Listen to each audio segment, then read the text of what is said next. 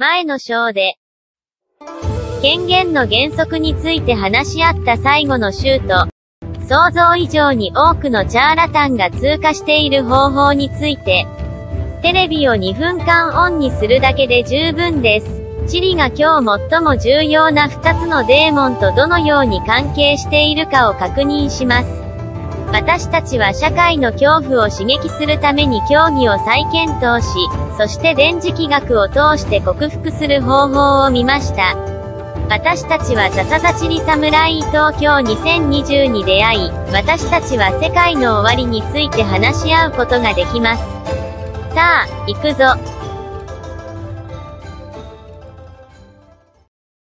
Arigato y gritando con mucha fuerza, Nihon Gambara, Chiri Gambara.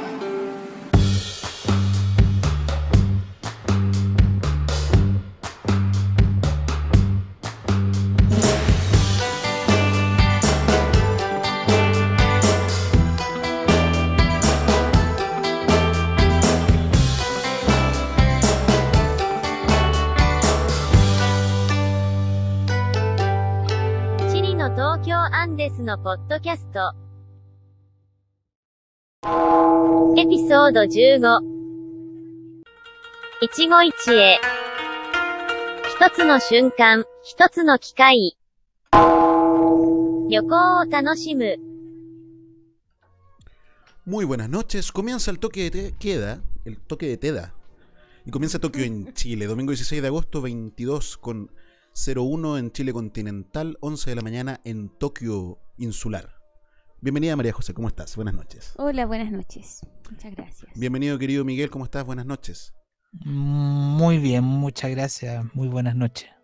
Un Bienvenido, domingo más. Un domingo más de Tokio de Queda y de Tokio en Chile. Bienvenido querido Prem, Vallava.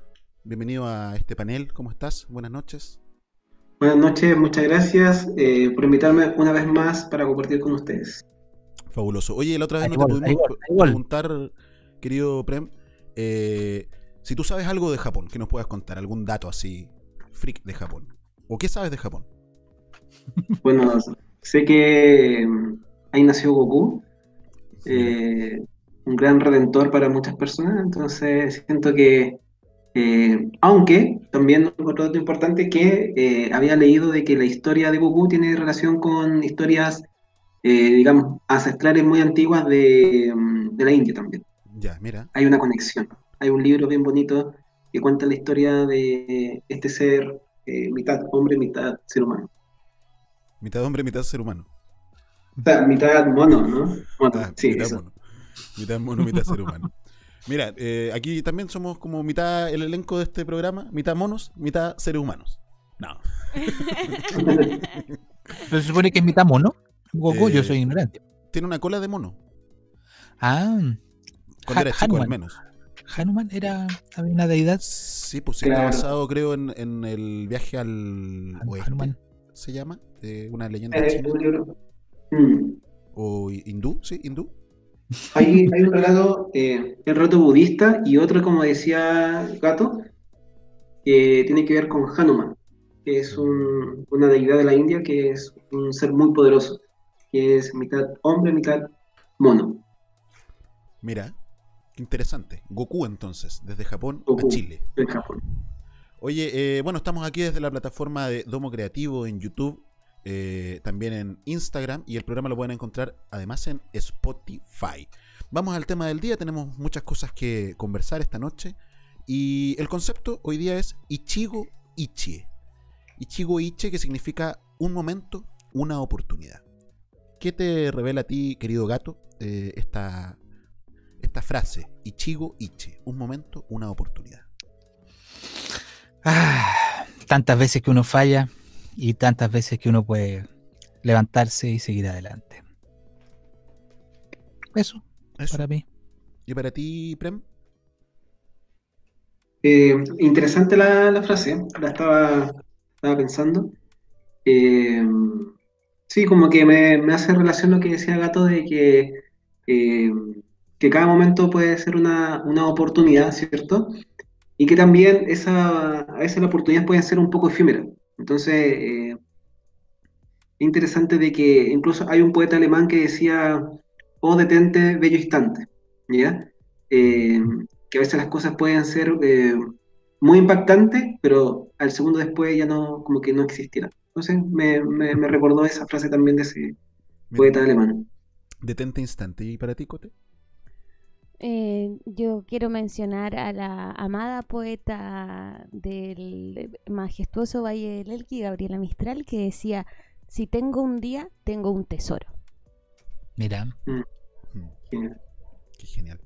Mira, cosas que pasan en un momento, en una oportunidad que nos dan para pensar en esta relación que tenemos con eh, Japón, aquí en Chile, que hemos ido descubriendo en este programa, que no pretende contarles la verdad, sino que solamente dar eh, constancia de una investigación que hemos ido realizando sin saber, sabiendo y encontrarnos con cosas. Y algo que sabíamos hace mucho tiempo, pienso que un poco basados en nuestra propia cultura, eh, es esta relación que no está muy clara, el por qué, cómo, dónde, que tenemos con Japón, producto del tema de los movimientos sísmicos. Eh, tenemos este, esta nota de ABC de España, que nos señalaba que, por ejemplo, para el terremoto de 2010 y 2011 en Japón, un extraño bamboleo precedió a los devastadores terremotos.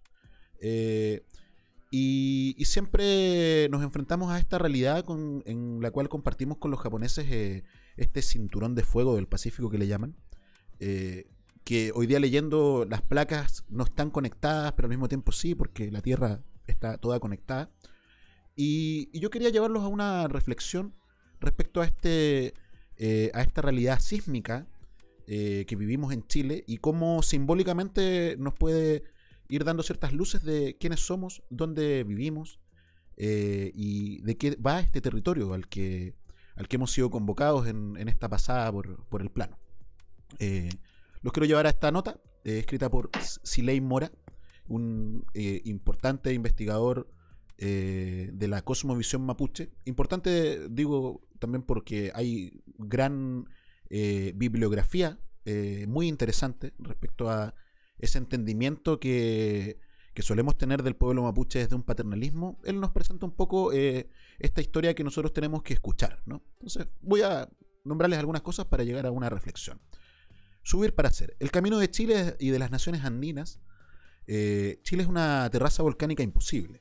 Un territorio-nación que vive en los bordes de una placa rocosa y de cara a los abismos de otra. Una rareza de habitar. Solo a condición de asumirse como siempre en tránsito, desde la precariedad de una vida no definitiva y en construcción constante. Como si el país hubiese sido concebido como un largo y angosto camino para solo pasar hacia las grutas de lo alto en una constante y eterna transhumancia. Eh, nos cuenta un poco acerca de- del mito eh, ancestral, la historia ancestral de Kaikai y Tren Tren Bilú, eh, que es esta historia de las dos serpientes que, que se enfrentan, por decirlo modo, eh, en la visión occidental que nosotros tenemos de ella. Eh, aquí nos explica un poco en substancia. eh, dice, este mito afirma que en estas tierras habrá una lucha eterna entre la serpiente de lo marítimo, bajo, húmedo, Kaikai, contra la serpiente de lo terrestre, alto, solar, Tren Tren. El mito afirma que cíclicamente las serpientes de las aguas intentarán anegar los montes sagrados para obligar a sus habitantes a evolucionar y subir hacia las cimas secas, empujándolos a que habiten donde les corresponde, muy cerca de los dominios del sol. Por estos lugares altos, para contrarrestar el apetito de destrucción de la serpiente de las aguas, subirán más aún estirándose unas puntas de tierra y roca hacia arriba, nunca dejándose atrapar totalmente, salvando así un puñado de humanos despiertos. De lo contrario, Kaikai transformará la mayoría de la masa indolente y poco vigilada de la costa. Al respecto, es muy curioso que el cerro costero más alto de Concepción se llame Chepe, del, mampu- del mapudungún eh, Tepe, que significa despierto. Y se me perdió. ¿Dónde está? Eh, oh, ¿Dónde está? Ah, ya. Eh, en peces y oscuros animales marinos, tal como lo registra la primera versión del mito que corresponde al cronista jesuita, mira de nuevo, Diego de Rosales. Eh, bueno, entonces es muy interesante esta nota respecto a, a esta, a esta historia de Tren Tren y Kaikai. Eh, pensaba en los cerros en capítulos anteriores cuando hablamos del solsticio de invierno en los Andes. Eh, mencioné un poco esta historia basada en esta carta abierta donde se argumentaba por qué el Cerro Santa Lucía no se llama Huelén. Eh, escrita por Alexis López, que es un investigador de la Universidad de Chile, que también tiene una eh, importante bibliografía al respecto de, esta cosmovisión de, este pueblo mapuche que habitaba este territorio eh, antes de que nosotros llegáramos. Entonces él nos cuenta un poco en esta nota que la palabra Huelén no es un, topo, un topónimo, sino que sería un patronímico. Es decir, un topónimo es el nombre de un lugar, patronímico es el nombre de alguien. Se da a entender que Huelén vendría a ser relación a eh, el cacique Huelén, que era quien eh, dominaba estas tierras de aquí. Pero eh, en un estudio, bueno, lo van a poder leer después del programa, cuando a quienes le interese, por supuesto, van a quedar los links ahí abajo, como el cerro Huelén, en palabras de Vicuña Maquena, se ha querido traducir como miedo, como desesperanza, y como en realidad podría venir en realidad de la palabra huetén o tentén, que significa nuevo tentén, nuevo amanecer, ese cerro al que, al que vamos, ¿no? Eh, al que debiésemos subir, al que debiésemos ascender. Aquí también hay otra nota que les vamos a dejar donde se explican las razones detrás de la ubicación de la Plaza de Armas. Y yo me quiero quedar con la última reflexión que hace esta eh, persona, Alexis López, eh, respecto a, cómo en aquella época, cuando estaba la alcaldesa Toá en Santiago, se luchó mucho para que el cerro se dejase de llamar Santa Lucía, que se llamaba Santa Lucía producto de, bueno, la luz, este, esta santa que representa esa falsa luz.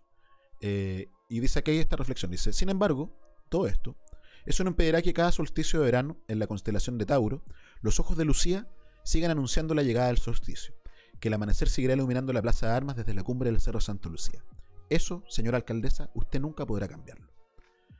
Y, frente a este relato, yo quisiera eh, que nos pusiéramos en el caso de que esta, este mito de las aguas que suben, los cerros que suben para quienes quieran alcanzar esa luz, eh, no puede ser más significativo en estos tiempos donde pareciera ser que el agua sube, sube, sube y la tenemos hasta el cuello. Estamos hasta el cuello con cada una de las cosas que están pasando en estos tiempos de pandemia, eh, en estos tiempos de llegada del nuevo orden mundial y de todas esas cosas que, que son como eh, egrégoras así negativas, por decirlo de un modo, y que estamos tratando de desbloquear. Entonces, frente a este nuevo amanecer, a este relato mapuche que tendemos a creer que es un relato del pasado y que tal parece ser, como nos indican estos archivos que les vamos a dejar, el mapuche es un pueblo que eh, tenía mucha sabiduría científica, mucha sabiduría de cómo eran las cosas. Y probablemente esta historia que nos están contando de Tren Caicay es la historia permanente de este territorio que habitamos. Eh, y no solamente en términos de qué terremotos vendrán y cuántos tsunamis habrán, sino de nuestro propio ser. Así que con esa reflexión los quería eh, dejar invitados a que sigamos indagando en este capítulo de Tokio en Chile, donde hablaremos de Kali Yuga y otras hierbas. Así que vamos a ir a un cable desde Tokio con nuestro querido Tinako y volvemos.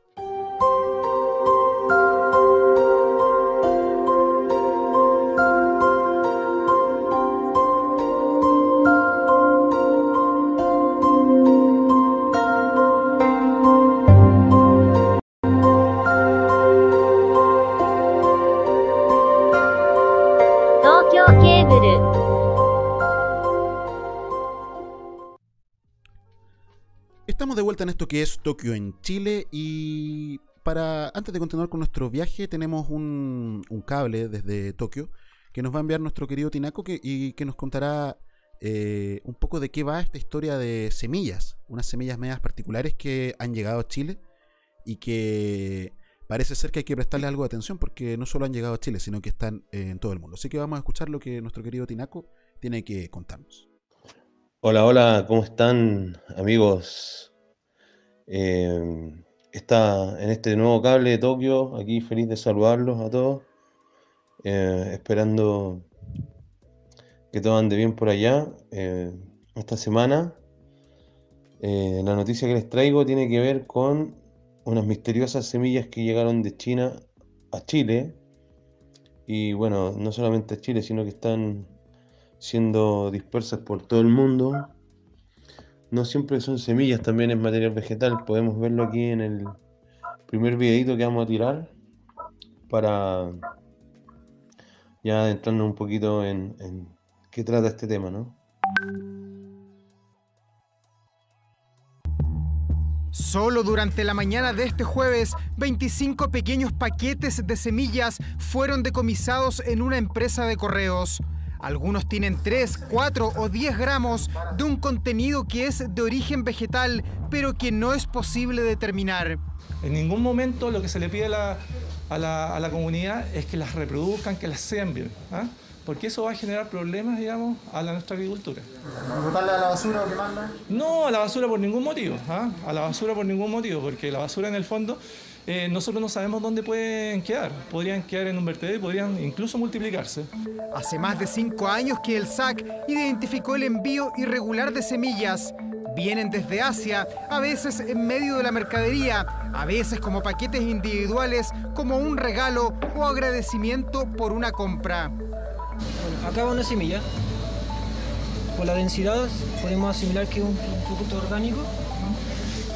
Si hacemos un zoom encontrarán que vienen productos más pequeños que no son muy legibles ante la pantalla, que serían los sobres pequeños de la semilla. El color anaranjado del escáner es la primera alerta. Luego viene una inspección ocular. El no conocer de qué es la semilla significa que podemos tener muchos problemas, problemas sanitarios, que claramente pueden venir con plagas que no conocemos, pueden ser malezas que tampoco están en Chile y pueden destruir o, alterar fuertemente nuestro sistema ecológico. Desde Coquimbo, figuras para un terrario.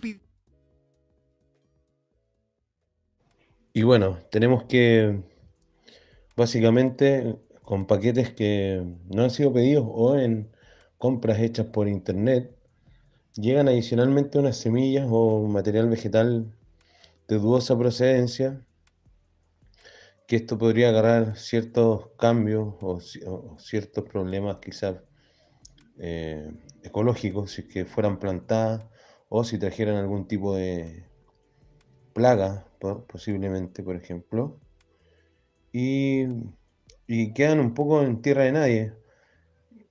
Podríamos decir que que de cierto modo la, la legislación chilena no, y la legislación mundial yo creo que no, no abarca este problema con, con dureza, sino que lo toma como muy a la ligera.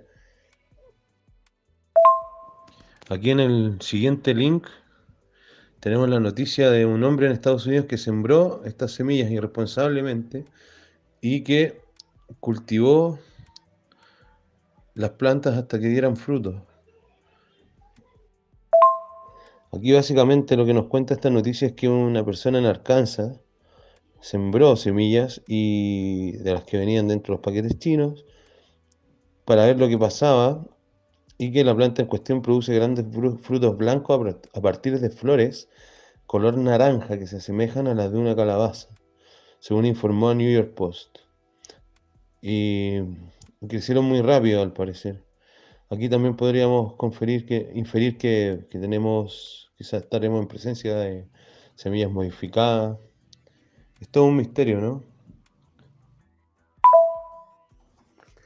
Además, si consideramos el contexto de una pandemia y todo el tema que, ha surgido a, través de estos meses, con el origen del virus, supuesto virus en supuesto origen en China, ya todo esto genera bastante suspicacia, aunque las noticias del primer video dicen que esto viene pasando hace cinco años.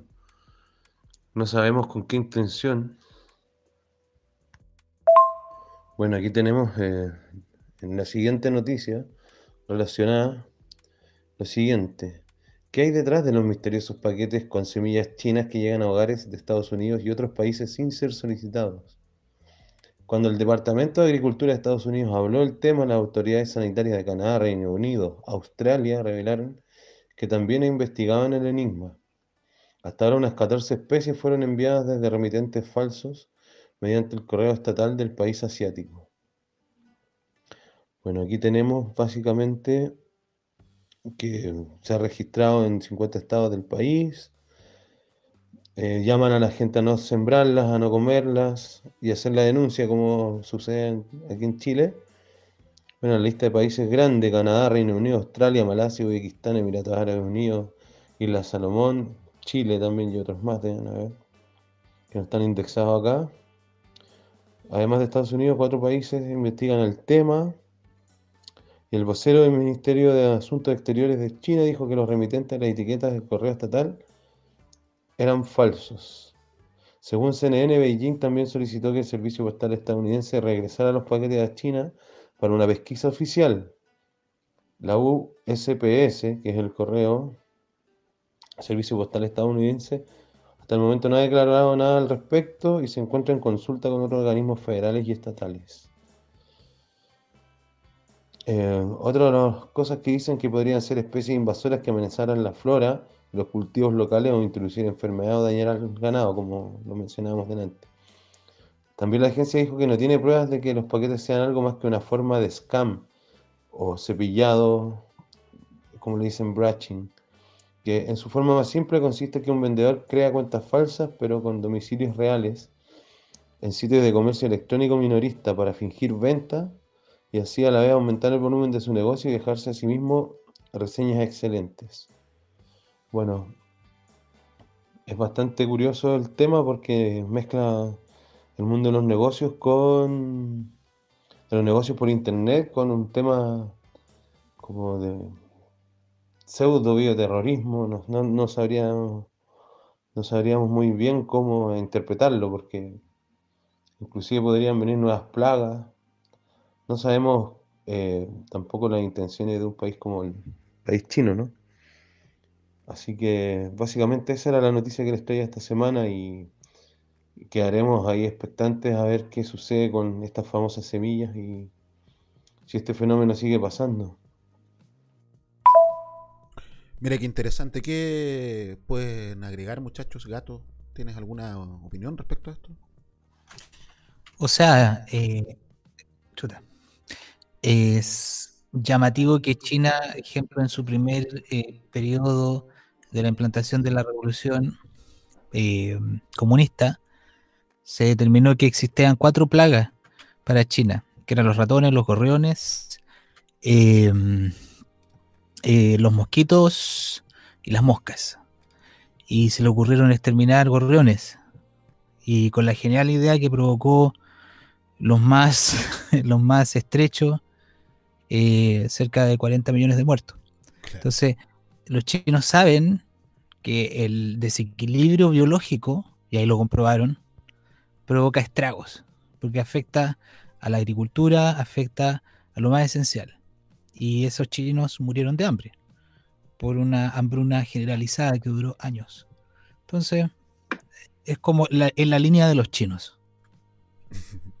¿Y tú, Prem, eh, qué te parece esta información? O sea, me parece que es bastante como misterioso, ¿no? El origen de, de esta semilla y el propósito, porque no solamente habría llegado a Chile, sino como muestra la nota también habría llegado a Estados Unidos, ¿no? Entonces, eh, me, me, deja un poco la suspicacia si es que sea algo fortuito, algo, como decía ahí también, de que era como un regalo por algunas compras, ¿cierto? Mm. Sino que al parecer pudiese como ocultar otras intenciones, ¿no? Como se hablaba de semillas eh, modificadas genéticamente, ¿no? Eh, Como otra parte de, de lo que se vive bastante en el mundo, ¿no? Entonces ahí me, me dejó un poco eh, como suspicada en relación a esta, a esta semilla, ¿no? Claro. Porque además habla de, de los como eh, calificaciones, por ejemplo, en estas tiendas como AliExpress y eso. Y efectivamente mandan cuando envían productos, yo sabía que mandan llaveros, poleras, cosas de regalo, pero unas semillas y que ya hayan, hayan eh, como este movimiento de, cosas como biológicas da suspicacia, o sea, lo que decía Gato, los, chinos de estas cosas saben, les gusta un poquito. ¿Puedo hacer un alcance frente a eso? Para dejar la, precisión. Eh, los más em, bajos estiman en 15 millones de chinos eh, y los más altos son en 45 millones producto de la hambruna. ¿Y por qué llegó la hambruna? Porque al exterminar el gorrión, que de hecho en China ya no existe, el gorrión común, eh, llegaron las langostas y eso provocó la hambruna. Entonces, como dicen por ahí ustedes, o sea, esta llegada, estos envíos extraños, igual están provocando este, e, e, está intencionado ese desequilibrio. Mm. Eso. Armas silenciosas para guerras tranquilas, decíamos la semana pasada. Tal cual. Bueno, muchas gracias, querido Tinaco, por este despacho desde Tokio. Eh, siempre con la noticia, la última noticia, lo último que llega desde Japón a Chile. Así que eh, muchas gracias por ese despacho. Nos veremos la próxima semana. Y eso, vamos, te leo algo y volvemos. ¿Te leo algo? Carlos González. No lloran para manipularnos, lloran porque están sufriendo, porque lo pasan mal. Si estuvieran felices, en vez de llorar, reirían. Por tanto, nunca hay que pararse en la raya, hay que cruzar la raya y acudir a consolar a nuestro hijo, como haríamos con cualquier familiar adulto al que viéramos llorar. Carlos González Nació el año 1960 en la ciudad de Zaragoza, España. Es doctor, pediatra y especialista en lactancia materna y crianza respetuosa. Se ha convertido en uno de los más grandes defensores de la infancia, ya que gracias a su trabajo se ha podido desmentir muchas ideas arcaicas arraigadas en nuestra sociedad respecto al camino de ser padres. Él nos invita a empoderarnos en nuestro rol, el cual siempre debe ser consciente, comprensivo y lleno de amor. Los invito a investigar sus videos y sus libros publicados. ¿Te leo algo?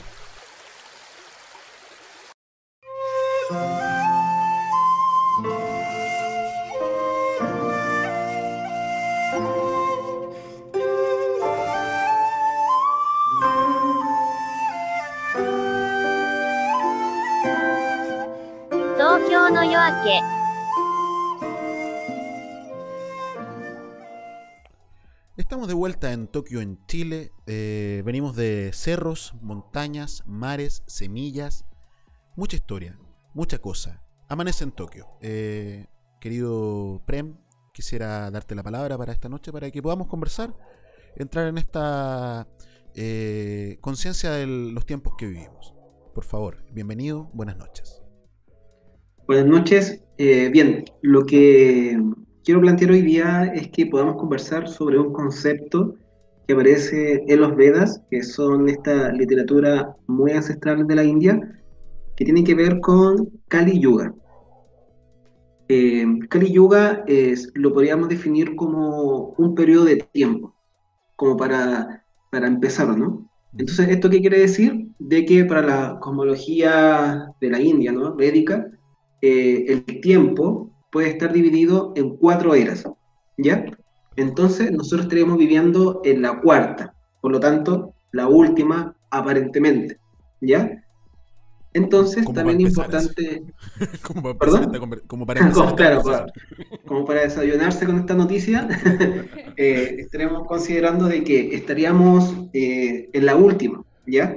Pero yo con Cristian habíamos conversado en la tarde, pero ¿por qué yo digo que aparente? Porque para la cultura de la India la creación no es, digamos, como lineal, ¿no? Porque va a haber una creación, ¿cierto? Luego va a haber una destrucción que esta puede ser total o parcial para que de nuevo se vaya a construir completamente el universo y el mundo material. Entonces, este, eh, digamos, Kali Yuga, eh, que es la última era, eh, es quizá el fin de esta, pero automáticamente va a haber la reconstrucción de la próxima, ¿no? Entonces, eh, ¿cuáles son las otras tres? Las otras tres son, por ejemplo, eh, eh, Satya Yuga, es la era de oro. Eh, se dice que en esta era las personas vivían mucho tiempo, tenían, eh, digamos, muchas cualidades espirituales eh, principalmente. Y, digamos, no existían enfermedades, la conciencia de las personas era, era muy pura, ¿verdad? Y al correr del tiempo viene la siguiente era, ¿ya? La siguiente era se llama Tetrayuga, ¿ya? Acá las personas igual tienen, digamos, eh, muchas cualidades. Yo estoy hablando de millones de años atrás, por si acaso, ya para que nos podamos eh, hacer un poco la idea que, eh, digamos, que Kali Yuga, que es la era más corta incluso, la que vivimos ahora, eh, se inicia alrededor de hace 5.000 años más o menos, ¿ya? Por lo tanto, tenemos que tratar de echar eh, una vista hacia atrás, pero hace mucho tiempo, ¿ya? Esto igual pone en jaque en algún sentido como la historia universal, ¿no? Que se plantea de que la civilización viene de hace 5.000 años en Egipto, ¿no? Claro. Y que avanza y Eh, avanza y avanza. y claro, y que vamos avanzando y, y que este avanzar también tiene eh, como en sí eh, que el, ser humano como que va evolucionando, va creciendo, se va volviendo cada vez más fuerte y todo eso.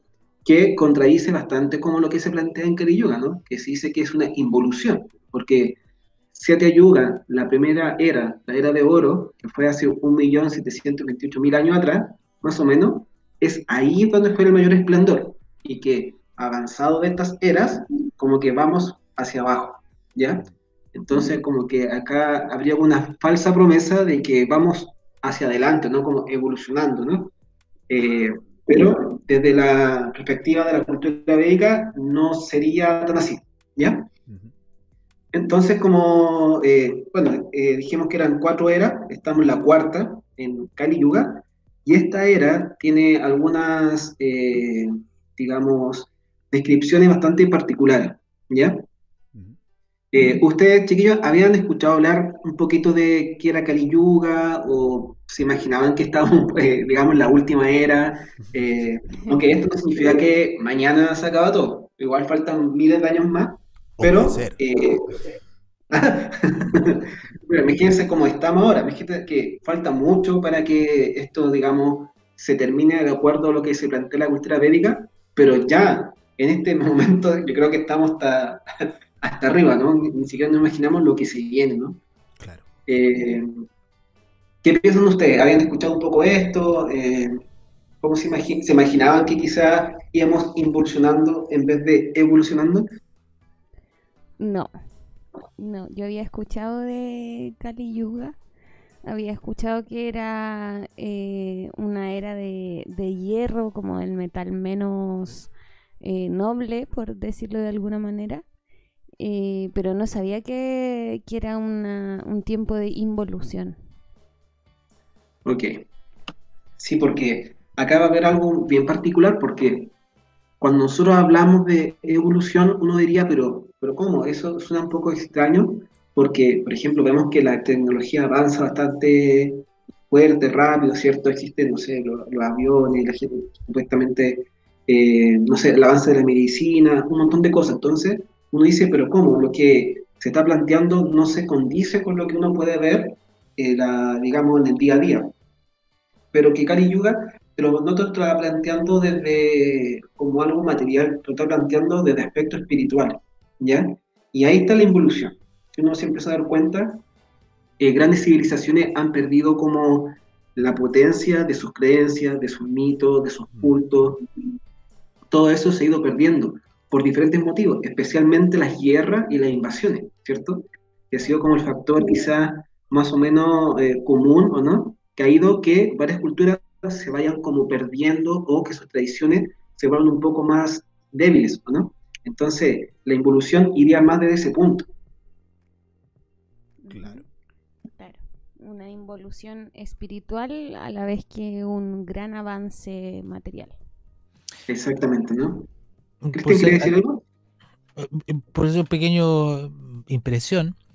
Eh, claro, porque justamente bajo ese concepto, antes nosotros nos conectábamos telepáticamente y ahora necesitamos teléfono antes podíamos desplazarnos eh, por medios no mecánicos y ahora necesitamos de un avión o de un bus que me traslade. Eh, antes podíamos eh, conectarnos con el amor, con la sabiduría y ahora necesitamos una máquina que almacene nuestra información porque ya la olvidamos. Entonces, claro, me es consecuente la idea de la degradación mm. versus la noción de progreso infinito que nos plantea este mundo occidental que en realidad no tiene, no tiene techo, no tiene piso, o sea, no es no tiene ni piso ni techo. Eso, no tiene ni piso ni techo, entonces es un bluff nomás. Claro. Claro. Sí, es, como es bien interesante lo que plantea Gato porque eh, también hay como un concepto que podemos agregar eh, dentro de todo esto que se llama Maya. Maya es una energía divina, pero eh, la cual cumple una función bastante particular, que es la que de alguna forma va a favorecer que las personas entremos en un estado de ilusión. ¿Qué, quiere decir esto? Creer en las cosas, pero que realmente estas cosas no son tal como nosotros creemos que son. Entonces, muchas personas van a defender de alguna manera que estamos en una evolución constante y, que esto va para bien, ¿cierto? A pesar que quizás decir eso ahora sería muy raro, ¿no? Porque estamos, como decía recién, bastante como complicados, ¿no? pero quitando este contexto, ¿no? Que hace que esto sea más evidente, ¿no? Y esto nos va a permitir darnos cuenta que lo que se plantea en la cultura védica empieza a cobrar un poco más de sentido, ¿no? Eh, entonces, la, alguien van a, van a considerar de que el avance material es como lo esencial. Entonces, bueno, eso es una, eh, una, ilusión, ¿no? Porque hemos visto que la tecnología y los avances, que por un lado han sido buenos, pero por otro han sido ocupados, digamos, para muchas guerras, eh, para crear enfermedades, ¿cierto? Entonces... que eh, la mayoría de los avances que del mundo moderno tienen que ver con la industria de la guerra. Exactamente, ¿no? Incluso son como respuestas, eh, o lo que conversamos en la tarde, Cristiano, ¿no? De que en la guerra eh, ha sido los momentos donde el ser humano ha podido acelerar muchos procesos a nivel tecnológico, ¿no? Pero con el fin de poder derrotar al que está al frente, ¿no? Entonces, tampoco había como un deseo tan eh, bondadoso, ¿no? Entonces, en la era de Kali Yuga, se dice de que las personas van a ser menos espirituales, ¿verdad? Eh, van a estar siempre desorientados, siempre con una mentalidad perturbada. Eh, a las personas se les va a medir más que por su, sabiduría, se va a medir por su riqueza. Entonces, muchos de los valores eh, de los pilares espirituales básicos se empiezan a trastocar y se van exactamente casi al polo extremo, o contrario, ¿no? Entonces, es un poco la, la, era que estamos viviendo ahora nosotros. También aquí la escritura te va a mencionar de que los principales que van a generar como eh, malestar va a ser la clase política, ¿ya? Que de la cultura médica, la clase política fue creada eh, para proteger a las personas. Para eso, porque la, la, política siempre ha existido, ¿no? Como en un mínimo de organización de una sociedad, alguien como que va como colaborando para que el sistema se mantenga, ¿no? ¿Cierto? Eh, pero siempre era con la finalidad de poder proteger, cuidar, ¿cierto? Y en esta era, eh, digamos, esta clase está eh, hecha para robar o para generar una, un aprovechamiento de las personas, ¿no? Entonces, es un poco el contexto, no quiero sonar tan pesimista ya, en todo caso, ¿ya? Eh, pero es el contexto. Pero, el contexto, ¿no? A veces, a veces sí dice conciencia, aunque duela, ¿no?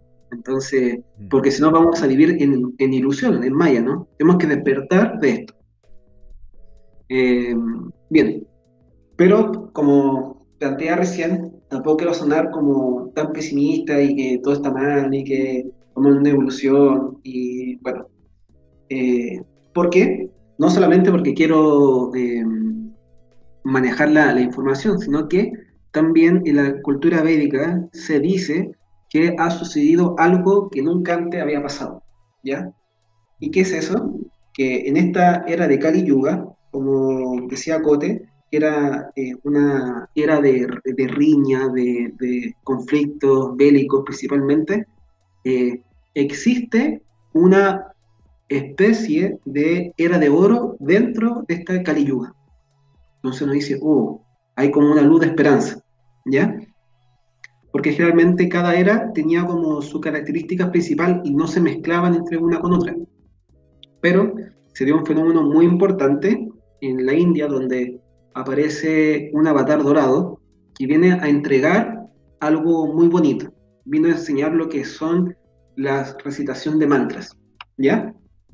Y se dice que la gran revolución que nosotros igual podemos hacer es la revolución de la conciencia, la revolución eh, de poder nosotros limpiar de estos deseos eh, eh, materiales, de esta ilusión de que el avance tecnológico, pero visto desde lo material, es como lo, esencial, lo que realmente necesitamos, ¿no? Entonces, me gustaría que, Cristian, pudieses mostrar a, a, las personas el video que te había señalado, ¿ya? Para poder comprender qué es son los mantras, ¿no? Porque toda esta contextualización que hice recién respecto de Kali Yuga es para poder plantear de que si es que el contexto es tan complejo como se describe en las escrituras védicas, eh, este avatar dorado, que se llama Mahaprabhu, vino a entregarnos la recitación de un mantra en particular pero sin embargo vamos a considerar a todos los mantras como eh, una gran arma para purificar nuestra conciencia y poder salir de este enredo material. Entonces, cuando puedas, puedas, puedes mostrar el video para entender qué son los mantras y luego lo comentamos. Vamos.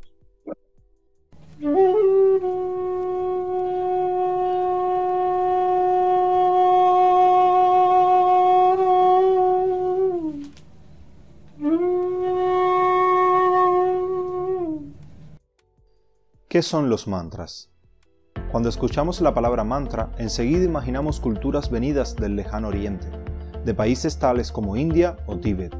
Pero, por lo tanto, podemos entender que los mantras son instrumentos sonoros mediante los cuales podemos trabajar a nivel mental, con el fin de desarrollar ciertas actitudes positivas tanto a nivel psicológico como espiritual. La idea de los mantras aparece ya en la literatura más antigua del hinduismo, la cual conocemos como los Vedas. Estos sonidos eran ya utilizados por los sacerdotes para la realización de diferentes rituales. El éxito de dichos actos dependía en gran medida de que los diferentes mantras fueran pronunciados de forma perfecta y precisa, motivo por el cual la cultura védica desarrolló un sistema muy elevado para memorizar al detalle dichos sonidos e himnos. Dentro del hinduismo, el mantra más famoso, el cual es recitado por todos los diferentes grupos religiosos que pertenecen a esta cultura, sería el mantra Om. Este mantra expresaría la relación del humano con lo divino, y es el sonido primordial que existió, existe y existirá en el universo y del cual emanan el resto de los sonidos. Con el paso del tiempo, los mantras no se limitaron solo al uso de rituales litúrgicos, sino que abarcaron más ámbitos de la vida como por ejemplo la medicina, la protección, etc. Pero sobre todo se convirtieron en una herramienta muy poderosa de meditación, llegando a ser de las principales vías por las que todo ser humano puede llegar a conectarse con la divinidad. Algunos de estos mantras podría ser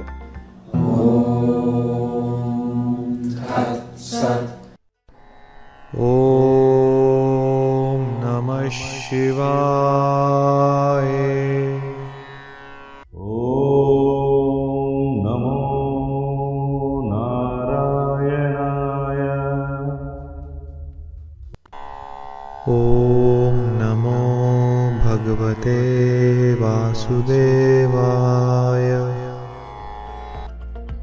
Estos dos últimos invocan un sentimiento de adoración y rendición a Krishna o Vishnu. Otro mantra de naturaleza devocional muy conocido es el Mahamantra Hare Krishna. Hare Krishna, Hare Krishna, Krishna Krishna, Hare Hare, Hare Rama, Hare Rama, Rama Rama.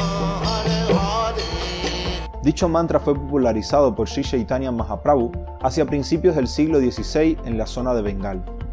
Mediante la recitación de estos nombres de Krishna, el alma despierta de manera inherente un sentimiento de amor y servicio hacia él. Por lo tanto, la recitación de estos últimos mantras cultiva el proceso conocido como Bhakti Yoga, descrito en la Bhagavad Gita.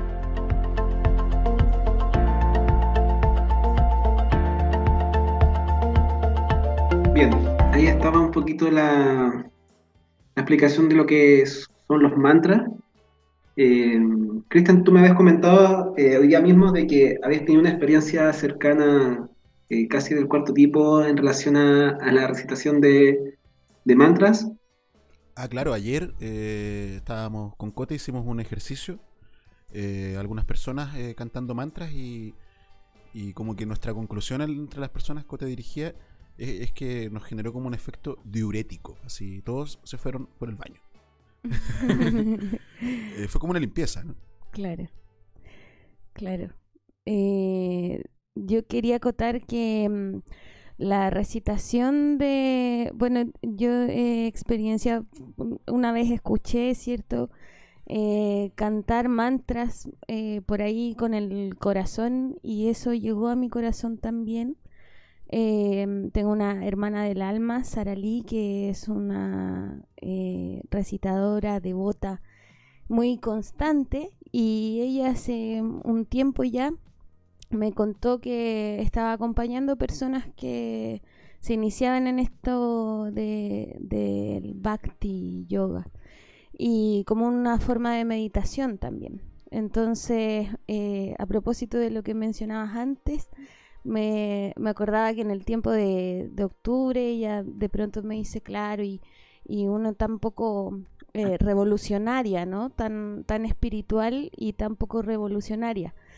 Eh, y yo acotaba, no, en realidad eh, tener fe hoy por hoy, practicar la fe, es totalmente revolucionario y ponerse al servicio además del el acompañamiento de personas que despiertan a estas herramientas eh, sumamente revolucionario. Entonces, claro, ayer tuvimos la, la experiencia de, de cantar juntos y y pudimos percibir los efectos eh, depurativos por mencionar solo algún algún aspecto, ¿no? El más notorio quizá a, a, la vista, ¿no? Claro. De algo que no es para la vista. sí. Qué, qué interesante las experiencias. Yo, eh, bueno, igual tengo mis propias experiencias, pero también he escuchado de otras personas que, claro, cuando se inician en la recitación de mantras, que igual mantras, lo igual lo podemos tener como oraciones también, ¿no? Entonces ahí caben todas las tradiciones espirituales, ¿cierto? Que tienen su nombre sagrado, tienen su, su forma de poder meditar, ¿cierto? No queremos dejar a nadie afuera, ¿no? No estamos quizás centrados en esto, pero cabe, todo cabe, ¿no? En algún sentido, ¿no? Claro, o sea, Entonces, es un ritmo ¿hmm? así, yo, una acotación solo desde lo musical, ¿no? Como, como por mi oficio eh, esa repetición, que también eh, la vemos así en pueblos como el Mapuche, el Chonquipurrum y todo eso, te lleva naturalmente a un estado eh, de distinto al, al, habitual, o sea, la vibración que se provoca en tu cuerpo, como que aunque no quieras o no te estés entregando totalmente, hay un efecto mágico que va más allá de uno mismo. Claro. Gato, ¿tú has tenido alguna experiencia similar? Eh, o sea, a, mí me fue bonito porque ya hace muchos años, ya más de 10 años, eh, conocí, conocí el nombre de Krishna y conocí lo que era eh, el, el, un, el Maha Mantra. Eh, y fue muy bonito porque yo ingenuamente, un poco por querer entender porque era un amigo el que me presentó a Krishna, entender ese mundo, me puse a, a, a recitar el Maha Mantra, a incorporarlo en mi vida. Y yo no sabía con lo que me estaba metiendo. Y, y el proceso ha sido muy lindo porque um, básicamente ese mantra, esa vibración, al igual que el diurético, como dicen los chiquillos, automáticamente Krishna cambió mi amistad, cambió todo. Va a parecer medio psicótico esto, pero eh, a todas las personas que hacían en tu caso, quizás. claro, eh, a todas las personas que me hacían daño y yo les hacía daño fueron apartadas eh, y puestas en, en, excelentes lugares. Eh, porque Krishna opera de una sutileza y pues, estamos hablando de, de todo, de, de, lo que es todo, es todopoderoso, todo, todo omnisciente, omnipresente. Entonces el mantra tiene un efecto real, pero es inesperado porque te conduce a caminos que como, como vuelvo al ejemplo de los chiquillos, o sea, uno pensaría que por recitar un mantra y estar conectado, como que va a ser todo una paz. Y no, pues, eh, viene una diuresis, viene una, eh, un sacar, viene sacar eh, gente que te daña, cambiar todo. ¿Ah? Incomodidad. Yo me sentí muy incómodo por mi visión occidental de las cosas.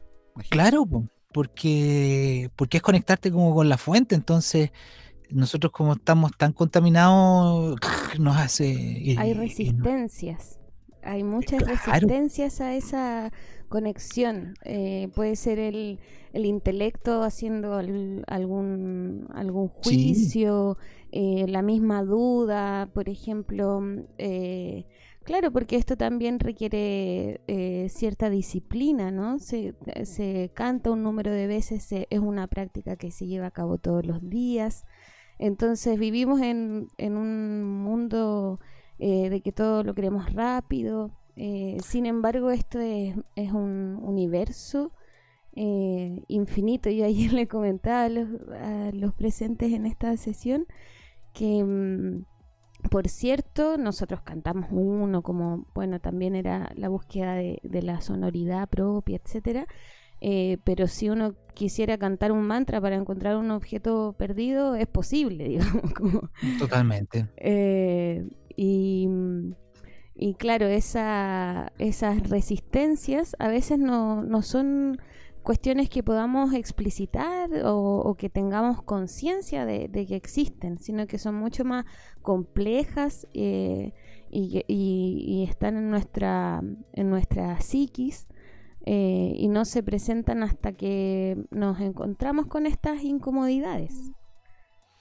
Claro, claro. Ahora yo a un alcance, Prem eh, contiene la sabiduría y la información, pero yo hasta donde yo sé, a raíz de los mantras que tú dices, la regularidad, hasta donde yo sé, en los Vedas eh, hace explícito que en el fondo existen como cuatro formas de adoración.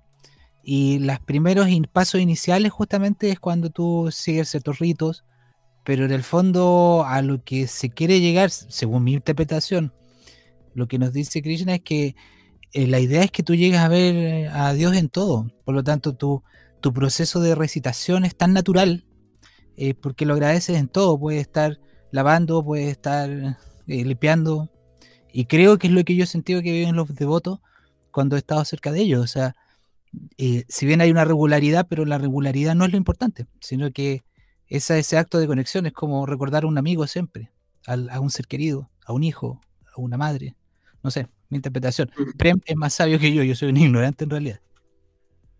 O sea, eh, lo que dice el gato claramente está lleno de, de experiencia y sabiduría porque claramente eh, el poder ver a, a la divinidad en todas partes es, siento yo que como un resultado, porque quizás algo esencial de la recitación de, de algunos mantras en específico, como el mantra Hare Krishna, es despertar amor. ¿ya? Eso sería como la primera como, eh, como función o propósito. Entonces, cuando uno despierta amor, ¿cierto? En el corazón de uno, va a poder ver amor en todas partes, ¿no? Entonces, y ahí, si, si entendemos de que la divinidad es amor, vamos a poder ver a la divinidad en todas partes, ¿no? Y es por eso que eh, uno se va a volver como un factor armonizador en donde esté, ¿ya? Eh, ¿En qué sentido? Si yo eh, limpio mi conciencia, ¿no? Eh, logro desarrollar amor, el, es- el que está frente mío, que puede ser una montaña, un animal, una persona, lo que sea, yo voy a sentir amor, ¿cierto, no? Entonces, eh, eso es bien importante y también recogiendo lo que planteaba Christian respecto de la experiencia de, de la recitación de mantra, eh, acá hay una frase que me hace un poco de sentido de que eh, un caballero planteaba, decía de que si somos seres humanos eh, viviendo una experiencia espiritual, ¿cierto? O somos seres espirituales viviendo una experiencia humana, ¿no? O sea, el sentido de la vida que tenemos nosotros, ¿por dónde va? Si somos más personas, digamos, seres humanos, tratando de hacer una práctica espiritual, ¿cierto? Como agregando algo desde afuera para incorporarlo hacia nosotros, o todo lo contrario, ¿no? Que somos seres espirituales y que en algún momento hemos aparecido aquí y hemos integrado algunas cosas materiales, ¿no? Como, no sé, ir al colegio, identificarme con alguna carrera o trabajo o, o no sé, lo que sea, ¿no? Entonces, el mantra eh, o la práctica de mantra debería ser como lo, lo esenci- como lo natural, ¿no? Lo que debería de venir como, como por impronta, ¿no? Claro, además que es cantar. ¿Qué más, qué, qué otra expresión más prístina del alma que el canto? Eh, sí, Cantar y bailar. claro. Eh, porque uno los mantras lo puede recitar en una posición eh, bastante como solemne, ¿cierto? Pero también se puede volver más festivo y en reunión con otras personas, ¿no? Eh, Entonces, porque la idea de la recitación de mantra también es como lo, lo congrega- congregacional, ¿no? De poder reunirnos, estar juntos, ¿cierto? Eh, Conectados en una vibración muy particular. Claro. Claro, por eso la, también eh, este valor de, de- y el agradecimiento a todas las personas que se ponen al servicio de, de que estas herramientas eh, perduren y, y se masifiquen así sea por, por ahora, ¿no? En las circunstancias que estamos, que, que sea de manera virtual. Eh, pero sin duda es sumar una, mm, un canto eh, de amor que se eleva. Entonces, eh, sí, qué, qué lindo tema que, al que llegamos y, extendamos la invitación de pasadita. Sí, por ejemplo, en ese sentido, a, a- gente que, por distintas razones, ¿no? Nunca ha estado eh, cercano a, este, a esta experiencia eh, y que, como todas las experiencias que son desconocidas, eh, suelen causar cierto rechazo en una primera eh, visión, ¿no? Eh, como yo, eh, que tengo mi vida así hecha un desastre, cantando, voy a Voy a arreglar las cosas. voy a arreglar las cosas, ¿no? Claro. Y un poco quisiera que mm, yo soy un neófito, pero que me contaran un poco acerca de como de la intención del canto, ¿no? De, de la diferencia entre cantar y cantar eh, en conciencia o intencionado, que también se le dice, entiendo. Mm. Sí, mira, eh, tenemos que también considerar de que existen muchos tipos de alabanza, ¿cierto? Por ejemplo, en- como usted eh, mencionó en un principio, el pueblo mapuche, ¿no? Tiene su mito, tiene sus creencias, ¿cierto? Eh, ellos tienen también una conexión especial con la, con la madre tierra, ¿no?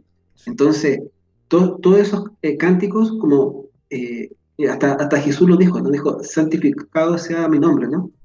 Eh, entonces, el nombre de Cristo, Krishna, ¿cierto? No son palabras común y ¿no?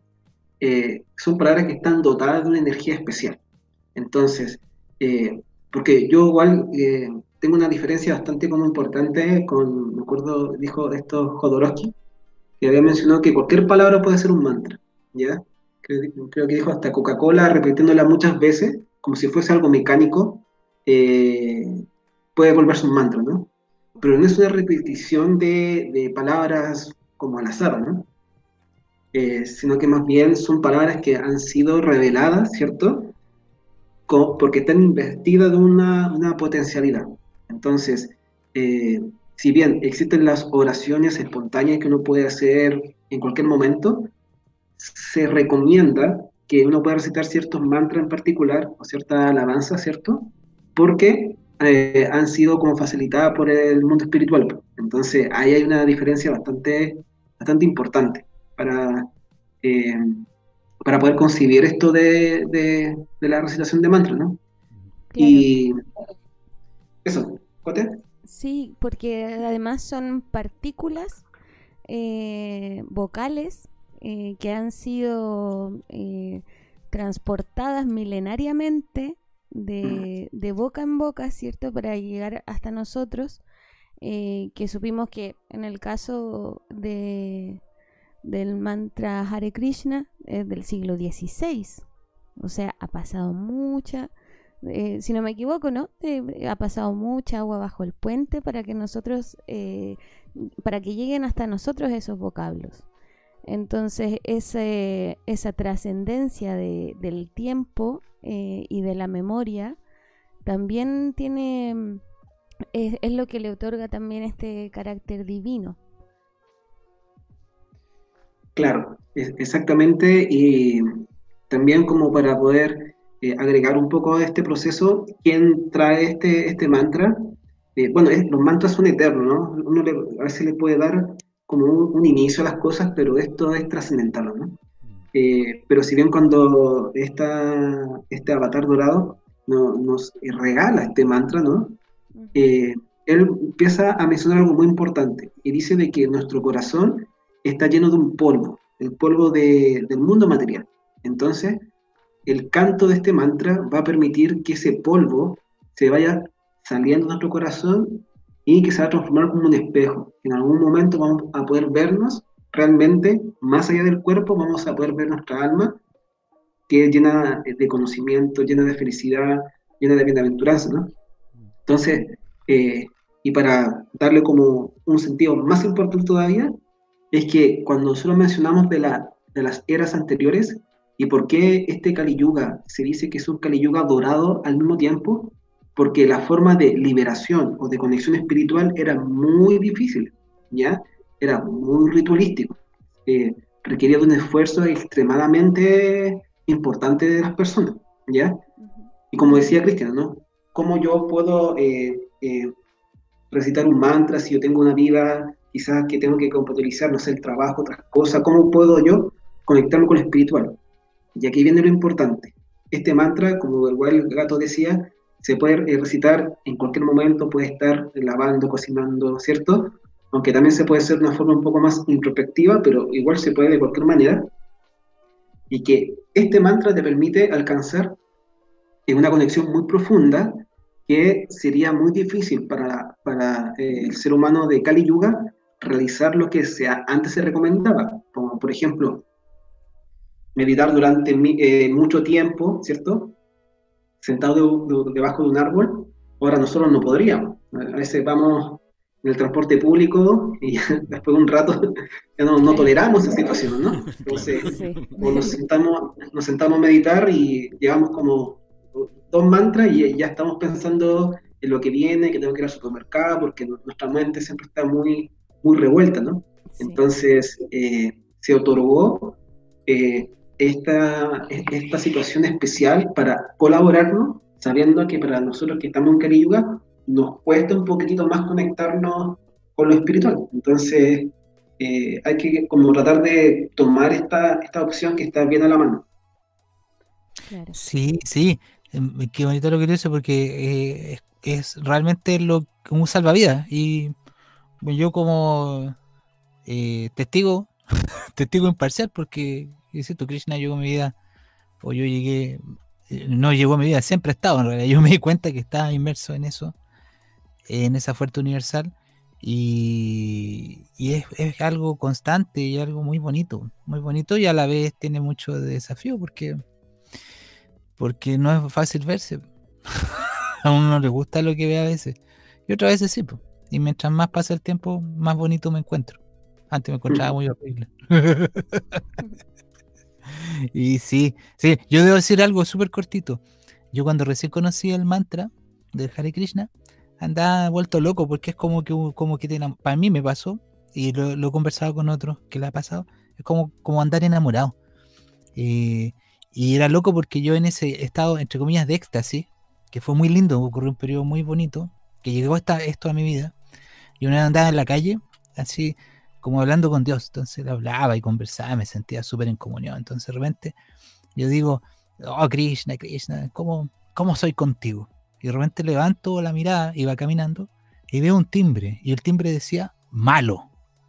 Entonces ahí entendí que eh, por más que yo me sienta de una u otra forma, o aquí o allá, eh, quien pone la regla es otro, que estás, y, lo digo con orgullo, eh, sobre mí sobre mis decisiones y sobre mi, vida. Y lo que yo pueda pensar de lo que yo soy no tiene nada que ver con lo que realmente soy. Y ese proceso, ese salir de esa disociación, que en realidad por más que uno a veces tenga la impronta de espiritual, eh, la naturaleza humana es compleja y, no, es, no es sencillo. Pero, eh, como dice Prem, eh, nos vino esta, esta señal dorada que nos vino a sacar de esto. Y está a la mano. O sea, no, no cuesta nada, no sale, nadie te va a pedir 10% de nada, eh, nada, nada. De hecho, si tú vas a un templo donde los devotos ellos te ofrecen comida, te ofrecen baile, te ofrecen cantar. O sea, por favor, está ahí en la mano, está ahí, a la y, y, como para también agregarle un sentido que es bien bonito que quizás lo podemos conversar en otra oportunidad, es que para la cultura védica el sonido es algo muy importante dentro de todos los elementos que existen en la naturaleza, el sonido. Eh, es muy relevante, incluso Krishna toca una flauta, es un músico, entonces todo muy artístico, muy delicado, ¿no? La forma de poder conectarnos con Dios, de poder eh, desarrollar amor en el corazón, ¿cierto? Que es tan difícil en este tiempo, es solamente cantando, ¿no? Fíjense, es tan tan bonito, ¿no? Eh, cantar, lo puede ser de una forma, como decía antes, de forma eh, más individual o, en reunión con otras personas, pero es cantar, el sonido, ¿no? Es eh, un elemento de la naturaleza que es bellísimo, ¿no? Eh, Cristian, como músico, debe, debe, entender también, ustedes chiquillos que son artistas, eh, no sé, algo mágico, ¿no? Mágico de que eh, por qué a través del sonido ha querido eh, la divinidad que desarrollamos el amor, ¿no? Es algo Sí, místico. algo muy loco. O sea, eh, disculpa.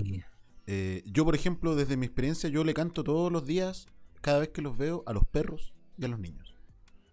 Eh, y en ambos casos, eh, la alegría que se torna en esos seres por escuchar el canto eh, es mágico, es divino, ¿no? Eh, como que a veces yo siento que un hasta abuso de aquello, ¿no? Estar todo el día cantando eh, y dando, generando alegría. Yo creo que genera alegría la música, el sonido, el emanar el sonido, el darse cuenta de esa posibilidad. Sí, eh, a veces, eh, no sé, Prem, quizá yo estoy, siempre estoy equivocado, pero hay, no sé si pertenece a, a los Vedas que es eh, ver la acción en la inacción y poder ver la inacción en la acción.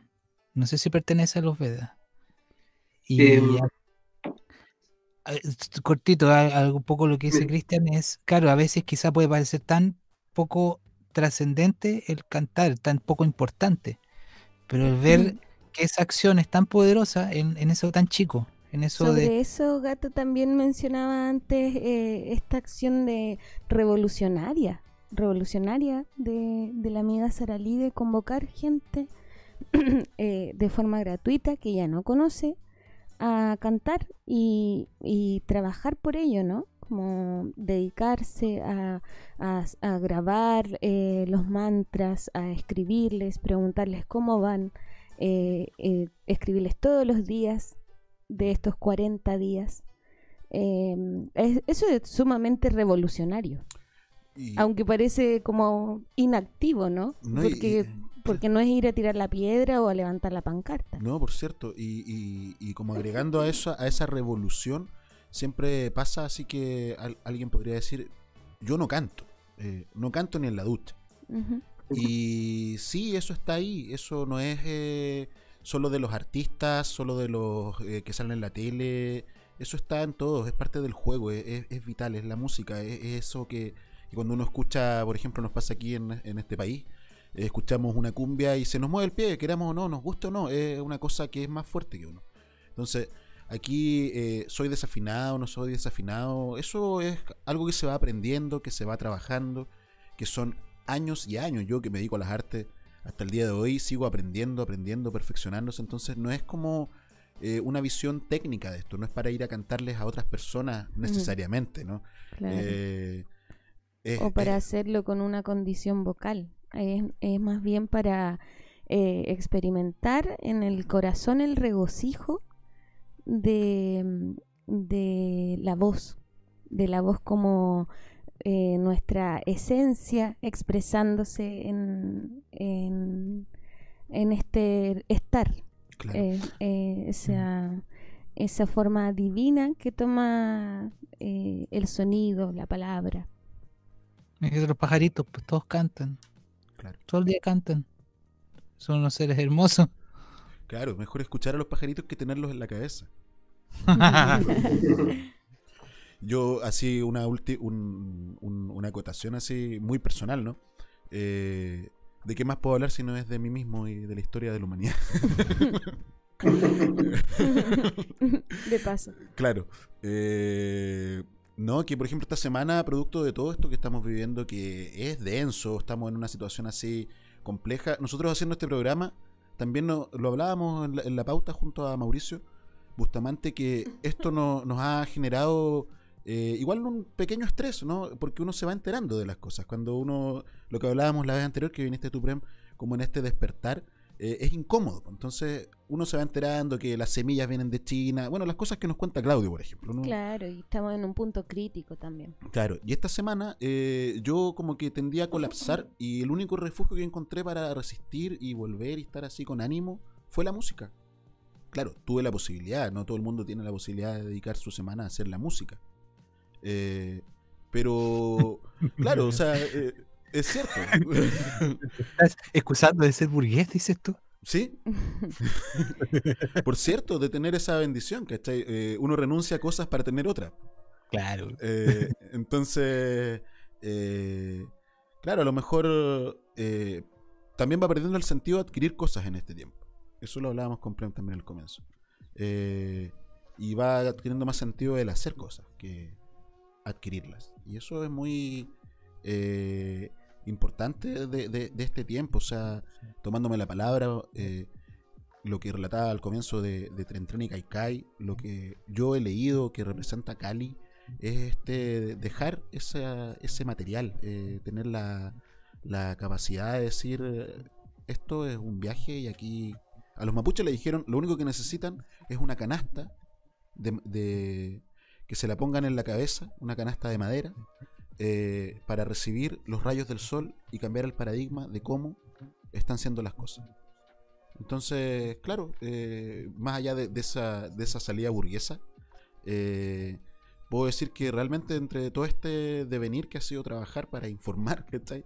La única salida que uno tuvo mental, que yo tuve, perdón, fue la música. Y, y ahí está implícito el canto. O sea, el canto es como la, la- la forma más primitiva, si se quiere decir, de la música. Sí, y es un instrumento que está en todos, en todas.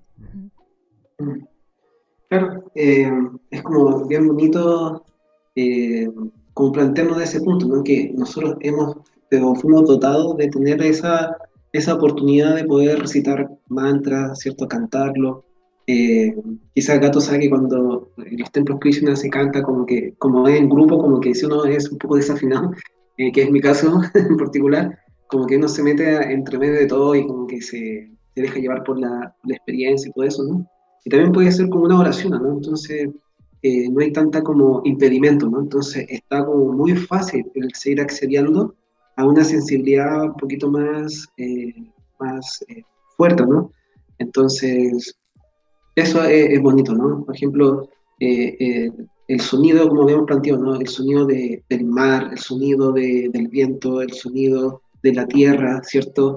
Del bosque, eh, es algo que difícil de reproducir de, de, de otra forma, ¿no? O adquirir esa experiencia de otra, de otra manera, ¿no? Entonces, eh, el sonido, los mantras, la oración, eh, incluso las palabras eh, que sean de confortable para otras personas, ¿no? Yo igual como quizá en mi rol de psicólogo también siento de que lo que hemos conversado tiene relación con eso, ¿no? El poder a través de el habla, ¿no? A través de la comunicación, del sonido también, uno puede de alguna manera colaborar para la sanación de otra persona, ¿no? Entonces, eh, quizás ahora me estoy dando cuenta que, el sonido tiene algo muy, muy místico, ¿no? Muy, muy, muy bonito, ¿no? Incluso, eh, si alguien nos dice algo malo, ¿no? Una palabra que esté cargada con una eh, eh, energía muy negativa, eso igual puede llegar a, a nosotros y nos puede a, eh, dañarnos también, ¿no? Entonces, el- el poder de la palabra, ¿no? Eh, es, es muy fuerte, ¿no? Como para darle ese, ese soporte, ¿no? Esa, esa, Sí, esa- a propósito, Mm. quiero acotar, eh, claro, eh, el poder de, de estas partículas de sonido que, que trascendieron el, el tiempo y la memoria, como decíamos, y el poder de, de las palabras en nuestro cotidiano. Eh, estoy pensando en un texto que se llama La magia del verbo. Está por ahí en la internet, en PDF. Va pasando acá una sirena a propósito Sí. de sonidos estridentes. A propósito de sonido, ¿no? Sí. Eh, y bueno, en la magia del verbo entonces es un, un texto que estudia eh, las letras eh, vocales y consonantes y cómo son eh, también puentes, herramientas de, de conexión. La palabra, sí, el, el ADN, considerado así como una gran biblioteca. Ajá. Está en nosotros, así, ese, ese poder. Sí, sí. Sí, yo eh, también en un aporte chiquitito. eh, lo que pasa, ejemplo, cuando hay gente que coloca un parlante, le coloca un papel film y le echa encima eh, un fluido no newtoniano, newtoniano, que vendría siendo, ejemplo, arcilla, eh, como barro, y resulta que tú le colocas diferentes frecuencias y a ciertas frecuencias eh, se generan formas que tienen vida, como se- seres humanos con bracitos. Y se genera vida en esa vibración. Entonces nosotros vendríamos siendo, nuestro cuerpo físico, al parecer es como una especie de barro con agua, eh, con frecuencia, eh, impulsado por frecuencia. Y eso nos da la apariencia de vida, pero es la cascarita nomás. lo que está dentro, la vibración, lo que nos anima, eso es universal y va a estar siempre. Y eso es lo bonito. Por algo es revolucionario esto, porque eh, no pueden matar tu alma. Si ya conoces esto, ya te salvaste. Quizá pueden matar tu cuerpo, pero el alma ya escuchó el nombre de Dios, por lo tanto, seguiste. si- Sigues al siguiente nivel. Y, y una decisión súper personal. Y, y es tan válido que alguien no quiera entrar en esta fiesta. Eh, y, pero es una fiesta que estamos invitados todos. O sea, todos. No hay nadie que falte. Mira, Ahí está. Eso es. Tal cual. La, Gracias, la semática. ¿Perdón? Se llama semática la experiencia esa de la vibración. ¿Eh? Sí. No, es genial, pues. O sea, ahí yo veo vida. Cualquier persona, ah, pero no tienen sistema nervioso, no tienen cerebro, no tienen. Pero. Y Bosnia. claro, claro, nos vamos a ir en esa chuta. Eh, claro. Entonces, los fenómenos, y un poco emparentado esto, eh, que me meta la cuchara de nuevo, es con todo lo que hemos hablado en todos estos capítulos. O sea, vivimos una cantidad, inmersos en una cantidad de fenómenos que no son los como se explican convencionalmente. Y la respuesta está, ejemplo, en los Vedas. O sea, si uno quiere eh, la información de verdad, fide- fidedigna de cómo es el mundo, hay que entrarse en los Vedas. De ahí está todo. Ahí está todo, todo, todo, es la explicación. Jesús hablaba desde los Vedas. O sea, no, no, no hay nada que hacer. Era una forma de interpretar los Vedas a, a gente ignorante que somos nosotros los occidentales. Cabezas duras, lineales, básicos. Duales. Duales, man. Claro, sí. Bien mal. Súper- Bueno, malo. Frío calor. Dígame. Envié un, vi- un video por el chat. Lo pongo de inmediato. Bueno, y, y en esos términos, Gato, acotando lo que, lo que mencionabas también eh, desde esta perspectiva más científica o más escéptica, eh, está comprobadísimo que la práctica eh, de, de una, una práctica de meditación, como puede ser el canto de los mantras por más de 21 días, eh, produce una neuromodelación eh, y reordena la química cerebral. Eso ya está comprobado, incluso desclasificado por la CIA. Así que dejémonos de cosas.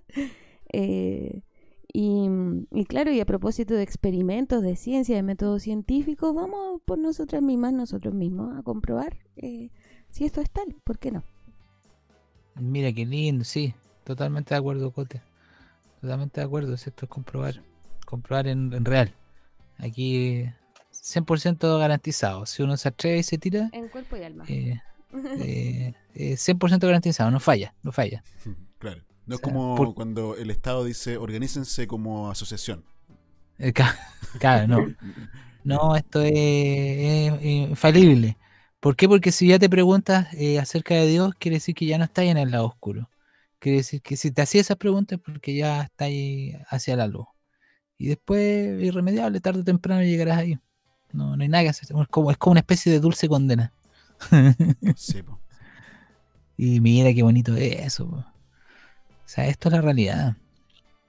Esto es la realidad. Mm, Ahí en el video que puso Cristian, se ve como al poner una vibración en particular, eh, por ejemplo, el polvo, eh, el agua, incluso más adelante van a mostrar el fuego, toman ciertas, se mueven, mira, imagínense ahí el efecto del agua. Qué genial. Eh, entonces, es la potencia del sonido, ¿no? Entonces, eh, ahí para dar de alguna manera, ¿no? La consideración de que el sonido tiene una potencia bastante importante, ¿no? Entonces, eh, es bien bonito verlo como desde de esta experiencia científica, ¿no? Se está mostrando ahí en el video. De todas maneras. Eh, bueno, muchas gracias. Mira, para cerrar ese, o sea, no para cerrar, quería mostrar ese detalle que lo hemos mostrado otras veces a propósito de esas formas que estábamos mirando, cómo el magnetismo también influye si evocamos. Estos son experimentos con imanes y las formas que nos dan. El Eh, Cultru, qué bonito. Sí. Qué bonito. Sí. Bueno, Prem, muchas gracias por este esta conversación, este momento. Sí, muchas gracias. Aribol, Aribol. Muchas gracias a ustedes, chiquillos. Cuando quieran, me invitan. Eso. Seguimos entonces en Tokio, en Chile. Vamos a un pequeño corte y volvemos. La presidenta de Chile, Michelle Bachelet, entregó este lunes dos teléfonos móviles para el proyecto de reciclaje emprendido por Tokio para crear las medallas de los Juegos Olímpicos de 2020 en su último acto oficial antes de abandonar Japón. Bachelet depositó los móviles en un punto de reciclaje instalado en el interior del edificio del gobierno metropolitano de Tokio, en compañía de la gobernadora de la capital, Yuriko Koike, quien ha agradecido su apoyo y deseó que la medalla hecha con los celulares que ha aportado pueda ir a parar a algún deportista chileno.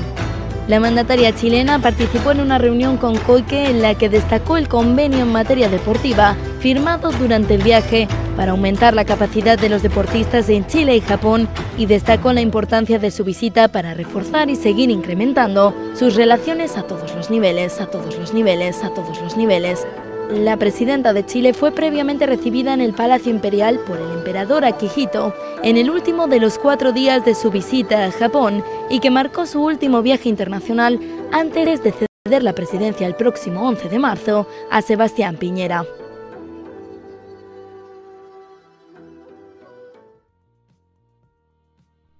Estamos de vuelta en esto que es Tokio en Chile desde la plataforma de domocreativo.cl. Nos pueden seguir en nuestras redes sociales. Ya pronto en nuestro canal de YouTube empezarán a aparecer eh, nuevos contenidos. Yo creo que en general no vamos a dar mucho la lata con esto, pero debemos llegar a los 100 suscriptores. Nos faltan 11. Así que quienes escuchen esto, eh, les pedimos que nos ayuden, nos dan una, una ayudadita. Llegamos a los 100 suscriptores y podemos desbloquear eh, otras de, la- de los niveles de esta Matrix que nos ofrece. Va a sonar. Sí, Google va a decir están siendo cada vez mejores para nuestra matriz. Eh, así que eso. Bueno, volvemos. eh, después de esta conversación que tuvimos con Prem, eh, a quien saludamos, eh, damos también la invitación a hablar del sonido en una próxima ocasión, que podamos Ajá. hacer un capítulo acerca de la música, el sonido, Sí, el elemento éter. el elemento éter. Ajá. Y a propósito de esto que estábamos hablando eh, y de este elemento éter que cada vez se hace más visible y que podemos empezar a tomar y percibir, refundar la realidad, refundar la imaginación. Venimos de eh, esta, este proceso de Kali Yuga, donde se va dejando atrás, veíamos a la diosa Kali en imágenes, eh, una imagen así fuerte, donde nos dice que quienes no se quieran despedir de aquel material, no, Se viene una, una destrucción. se quiera o no quiera hay, hay un derrumbe. Igual, claro, a propósito de eso, eh, hay una, visión también de, de el fin de esto bastante apocalíptica. Y ese apocalipsis es una colonización de nuestra imaginación. Mucha, ojalá se, se pueda sumar gato eh, en un ratito en este en esta conversa. Eh, porque, claro, estamos eh, generando también con nuestros pensamientos, con lo que sentimos, eh, estamos generando realidad. Y, y si continuamos en esto de, de pensar que, que vamos a la robotización de todo, la era digital. claro, finalmente estamos aportando a esa a que eso sea así, dado el poder de nuestras palabras, del sonido, del pensamiento.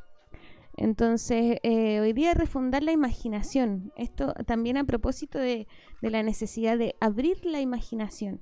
Em, muchas veces pensamos, bueno, eh, se viene el, el fin, ¿cierto? Vamos a terminar siendo unos androides o pensamos, bueno, va a venir eh, un despertar, un mundo nuevo, eh, vamos a, a construir un, un mundo nuevo. Eh, sin embargo, nos perdemos en esa ilusión, en, en esa espera. Es Maya de nuevo.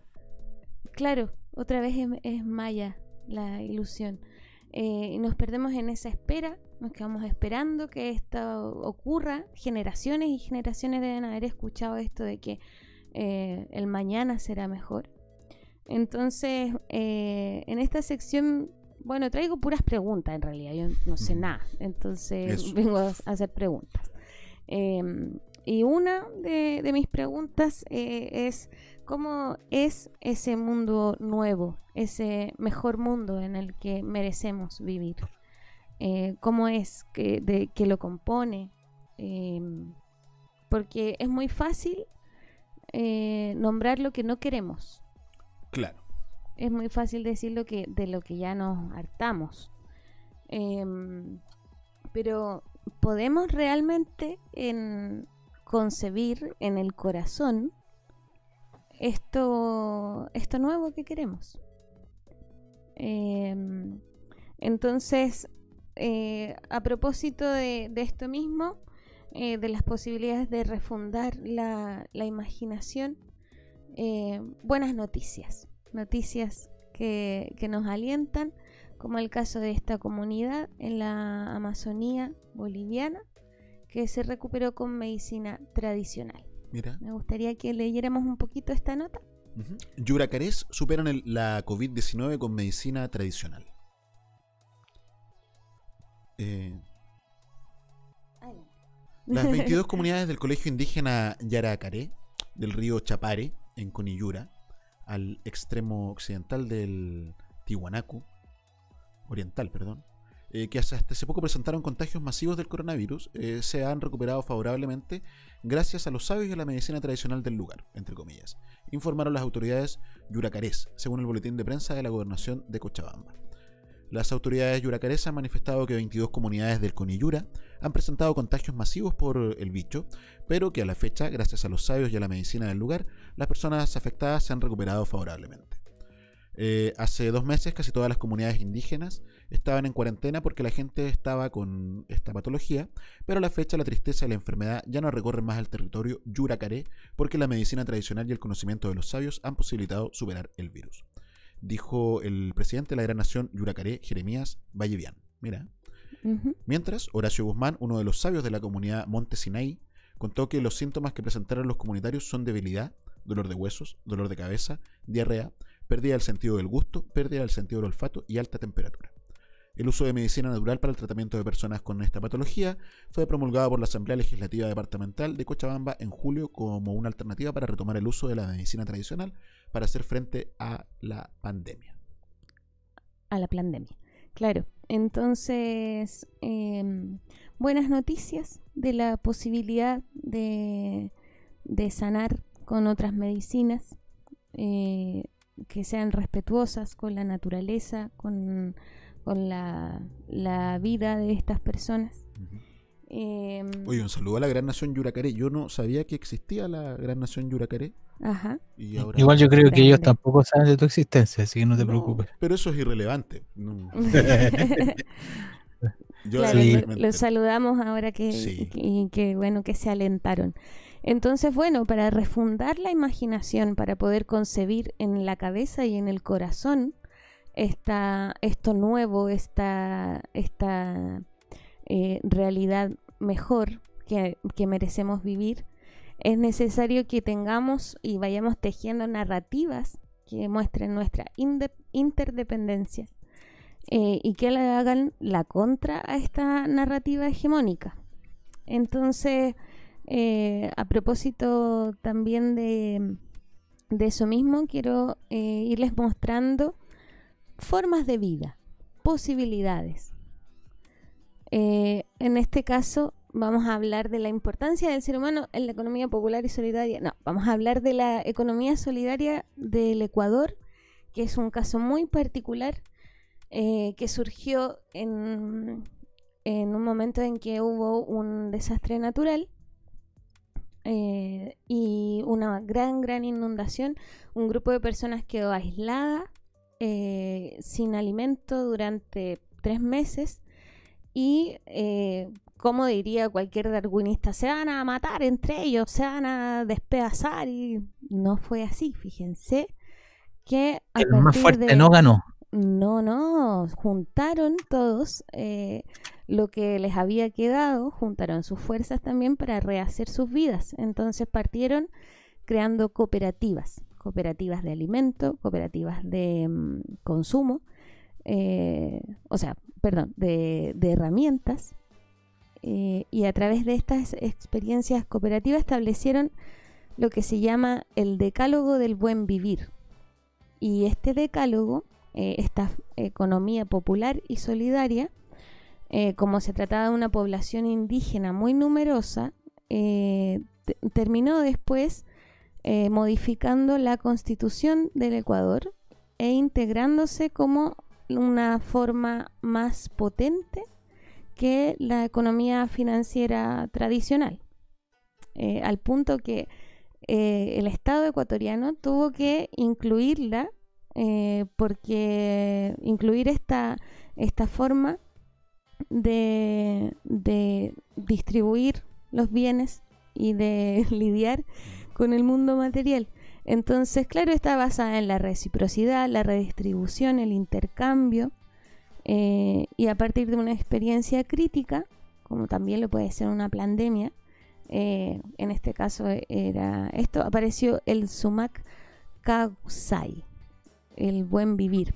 Eh, si podemos leer ahí un, un- un poquito de este decálogo, mira, el, en- debajo de el párrafo que está abajito, Claro. El PNB, PNBV, se compone de 12 objetivos estratégicos, cuyo cumplimiento garantiza el Sumac Kapsai, buen vivir de los pueblos, dando prioridad a la redistribución y al ser humano, sobre el crecimiento económico y el capital, lo cual permitirá la inclusión económica y social de millones de personas, así también como la transformación del modo de producción, el fortalecimiento de las finanzas populares, la regulación del sistema económico y la justicia e igualdad en las condiciones laborales. Ajá. Eh, bien, entonces tenemos eh, antecedentes. Esto, claro, no, no, se, no se sabe mucho.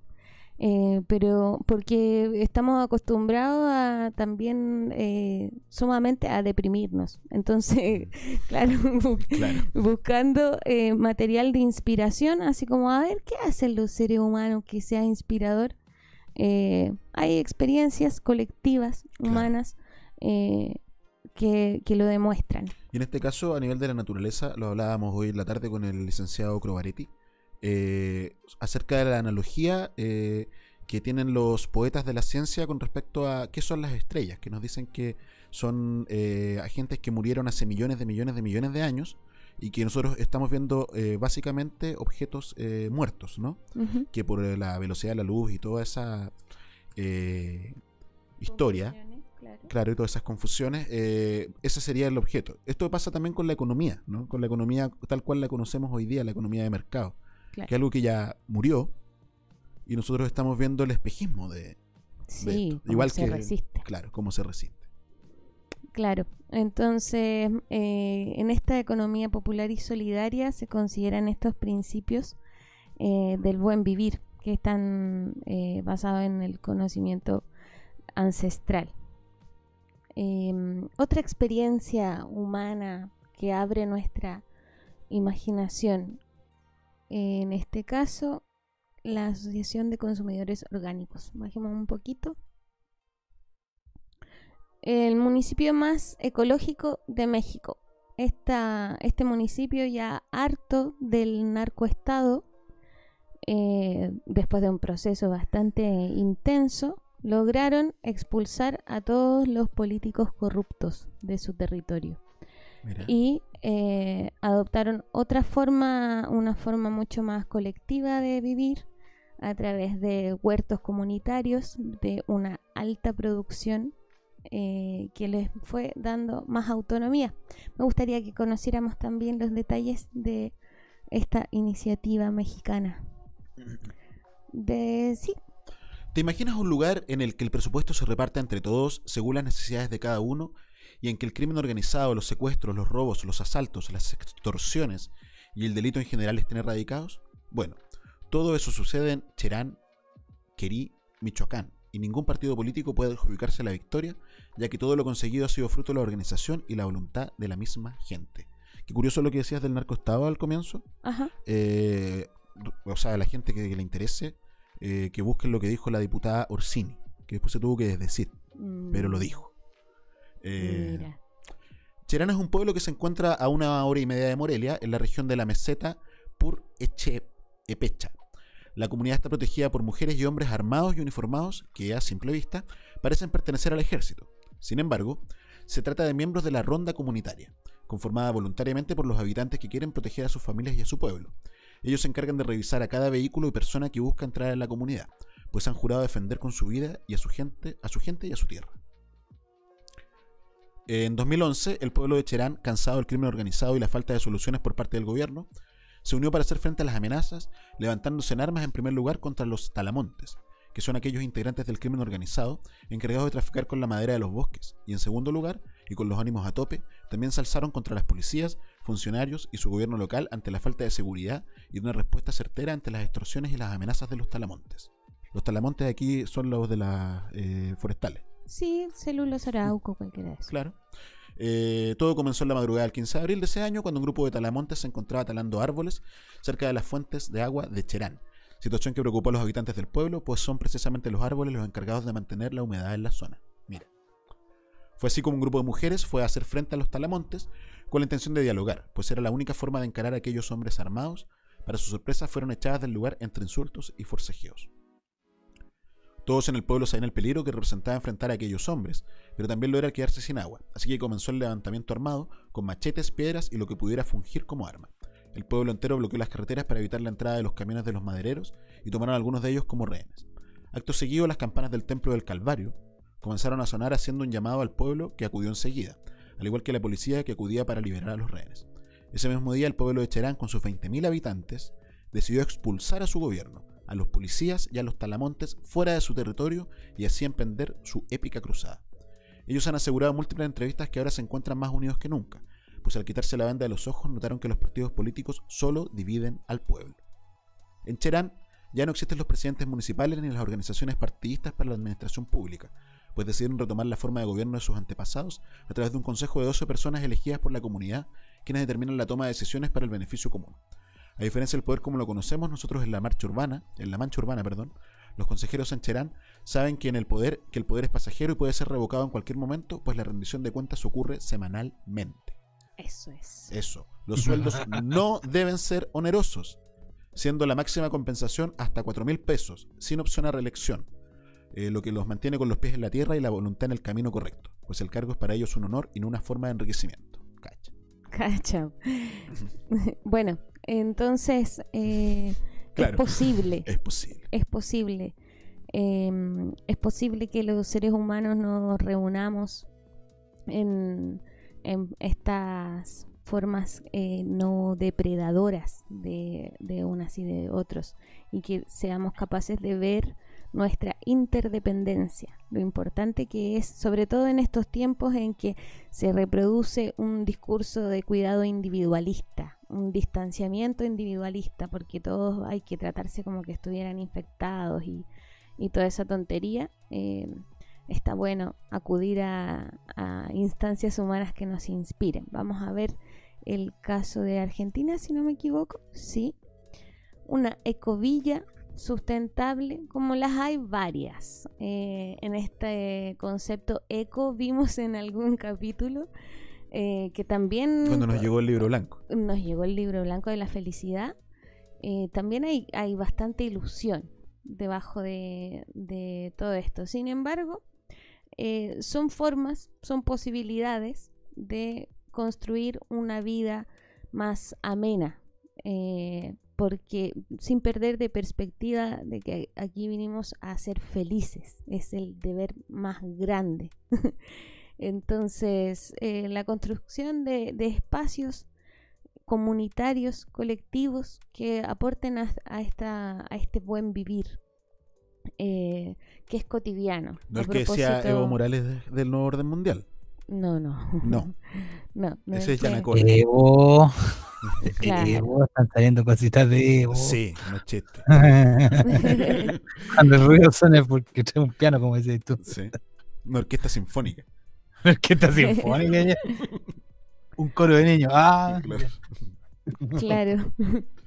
bueno, entonces, em, sí, para ir cerrando, eh, posibilidades de eco, en este caso es una ecoaldea sustentable eh, que funciona bajo los principios de la permacultura en, en un sistema eh, depredador y competitivo como este, es sumamente necesario también ir construyendo esas comunidades que a veces pensamos, tenemos también la, la confusión de que es solo posible en, en el sector rural. Em, y eso me gustaría asegurar que, que no es tal, que podemos hacer comunidad, que podemos cultivar eh, nuestro propio alimento en la ciudad también. Es cosa de disponernos, de disponernos como... O, sea, un poco a lo que decías tú, para que pueda ocurrir eso, de poder plan- replantearnos las lógicas, hay que expulsar a los talamontes y a los malos gobernantes que están dentro de nuestro corazón primero. Porque los talamontes están metidos adentro, en nuestras cabecitas, en nuestro corazón, en nuestras... Y el primer paso es expulsarlos, como lo hicieron esto, esta comunidad. Claro, Porque en realidad... ¿Ah? Enfrentarlos y expulsarlos. Claro, porque el mal gobierno que uno tiene, producto de la ide- sobreideologización y adoctrinamiento que recibimos por años de educación, claro, y esos son los más difíciles de echar al propio Talamonte. Claro. Eh, nada que hacer. Vamos a hacer una campaña. Es, eh, acaba con tu Saca tu- talamonte. Acaba con tu talamonte. Tala tu talamonte. Y- y Descubre tu Michoacán rebelde interno. Eso. Emancípate. Y, y otra nota que me quedó dando vuelta a la primera información que dabas, eh, me acordé de algo, de aquel personaje que se llama Alejandro Jodorowsky, que hoy, día lo hablamos, comentamos acerca de él, que para mí es bastante ambiguo, yo no sé qué pensar de él, no sé de dónde viene, pero tiene Él no sabe qué pensar de ti. Claro, eso. Y hay una entrevista donde él habla acerca de, como tú hablabas, esto de salir la lógica de Darwin. Creo que hablaba acerca de los el- el óvulo y los espermatozoides. Y que en el momento de la concepción, nuestra visión competitiva nos enseña que cuando los espermatozoides van a buscar al óvulo, van en una competencia. Así como, pa, pa, pa, pa, una carrera. Y el primero que llega, ¡ah! obtuvo el premio, fecundar el óvulo. Pero lo que nos plantea Jodorowsky es que lo más probable es que es un acto cooperativo. O sea, todos los espermatozoides van en un conjunto, deciden quién va a ser el elegido, que probablemente Jodorowsky decía, eh, le van a decir a un espermatozoide, tú eres el elegido. Y él va a decir, no, no, no quiero perder mi colita. Eh, lo eligen y él es que da, eh, genera la vida. O sea, se une al óvulo y se genera la vida. Entonces no es un acto de competencia, es un acto de colaboración.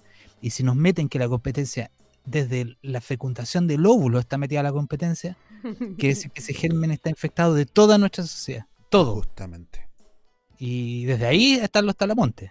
Desde ahí están los talamontes. Abajo los talamontes, los Abajo los espermatozoides. Así va a ser mi. Sí, desde espermatozoide. Eso. Claro, Eso me entonces, bueno, más preguntas tengo. Eh, por ejemplo, en, en el caso de, de la vuelta a las normalidades, eh, si la normalidad es el problema, ¿cómo vamos a volver a la normalidad? Habría que preguntárselo. de todas maneras. Oye, un eh. ¿Nos quedan enlaces para ir compartiendo al, al cierre? ¿No? Ah, ya. Eh, sí, eh, también quiero recomendar un texto, seguro lo vamos a dejar por ahí, que es el que inspira esta sección de hoy, Hackear la pandemia, estrategias narrativas en tiempos de COVID. A De propósito de tanto, de Billo, eso, a propósito de tanto apocalipsis, de, del fin, de esto, de este enemigo invisible, eh, estos amigos artistas, eh, narradores orales mexicanos, crearon este texto para hacerse preguntas y para invitar a construir narrativas que hackeen la pandemia. Así es. Muchas gracias, querida Cote. Muchas gracias a ustedes. Gracias por esa información. Eh, vamos a una sección y volvemos.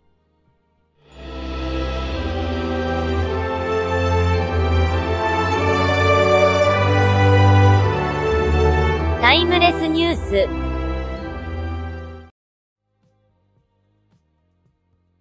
Estamos de vuelta en Tokio, en Chile. Eh, hemos hablado de hartas cosas. Quizás quienes nos están escuchando por primera vez eh, dicen así, tantas cosas que, que suceden. Así yo iba a decir a propósito de lo que mostraba Cote, que revisaron el capítulo de geopolímeros. eh, muchas cosas que hay que revisar. Nosotros les estamos contando una historia. Desde nuestra visión, eh, partió, como decía hoy día Prem, no, sé, no sabemos si partió del lugar correcto, pero hemos ido tratando de hacer un relato. Y yo quería llevarlos en este del salir a la confianza a un concepto que se ha tomado Chile, que es el factor kawaii. En realidad, el kawaii, ese es el concepto. Eh, y que revisando, revisando, revisando, eh, yo creo que muchos de ustedes quizás han escuchado o nunca han escuchado eh, sobre este concepto. Pueden encontrar de mucho en, en internet, pero tiene que ver básicamente con un concepto estético. ¿Por qué estético? ¿Dónde se plantea lo estético? Por ejemplo, hay una pregunta que se hacen aquí en Vice que dice: ¿Por qué el electropop chileno se volvió tan kawaii? Y. y es- Imagínate. ¿Cachai? Practicamos con Denver, Planeta No, Playa Gótica, Astro, Jennifer Bolt y un DJ chileno sobre la creciente influencia de la cultura japonesa en el pop chileno. El DJ como que no, no lo considera. Y un DJ chileno. Un DJ chileno, ¿cachai? Y, y bueno, Pobrecito. hoy en día la palabra que más se repite en Japón antes que con chihuahua o arigato es kawaii.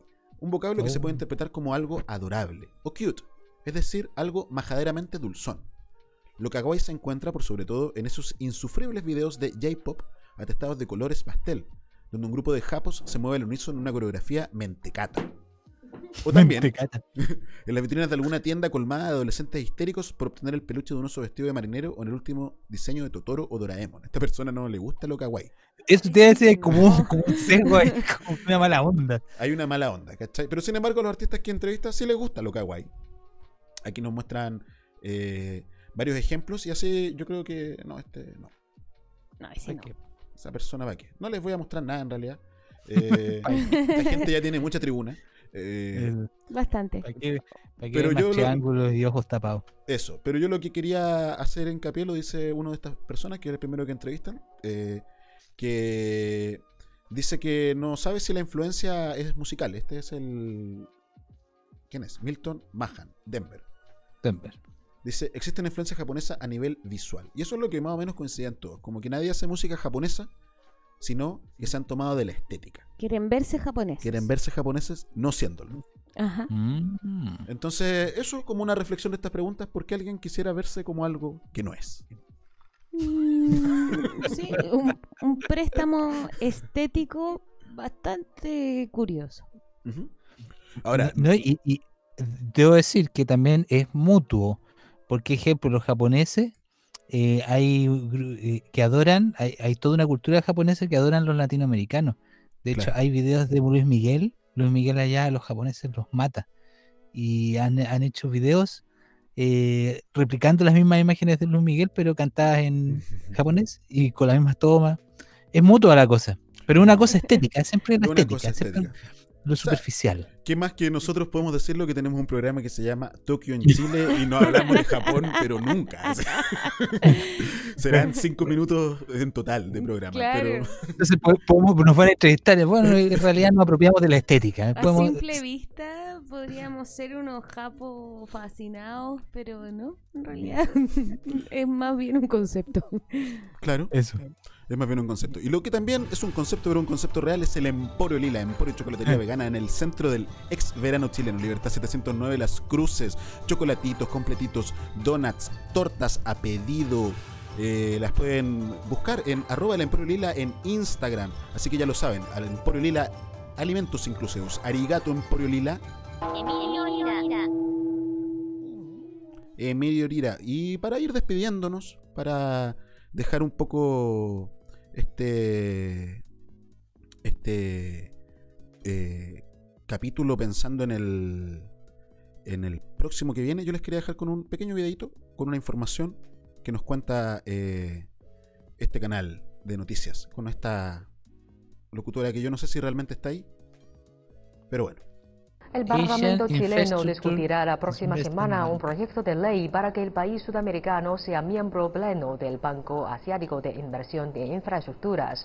De aprobarse el tratado constitutivo, Chile participaría del banco con un total de 100 acciones por un valor de 10 millones de dólares. China es el principal socio comercial de Chile. Ingresar en el banco supondrá poder continuar mejorando su desarrollo en infraestructura y asegurarse estabilidad. Otros países de la región que también se han posturado para unirse son Perú, Argentina, Uruguay y Brasil. Miren, O sea, yo tengo dos preguntas. Uno, ella es un robot.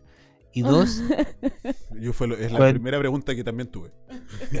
Y la segunda, cuando Piñera anunció hoy, nuestro presidente, que iba a hacer un plan de recuperación de la infraestructura a nivel país de obras públicas, pero en realidad nos dijo que viene del Banco Asiático de Inversión en, en Infraestructura. No, claro. Qué genial esto. po. Yo sí, eh, quería. Qué detalle. Nadie dijo nada de eso, Sí, no hay chino metido acá. No, No, claro. genial. Nadie nos contó Genial. nada de, de esa parte de, de la historia. Y, No. y lo que tampoco nos están contando, por ejemplo, a propósito del Banco Chino de Infraestructura y lo que tú decías recién, es por ejemplo de la iniciativa One Belt, One Road y su impacto en Oh. Chile. Eh, Y justamente eso también vinculado, ya lo hemos hablado en otras ocasiones, con el COSI-Plan de IRSA. Así es, el canal bio interoceánico. Ese nombre ya dice todo.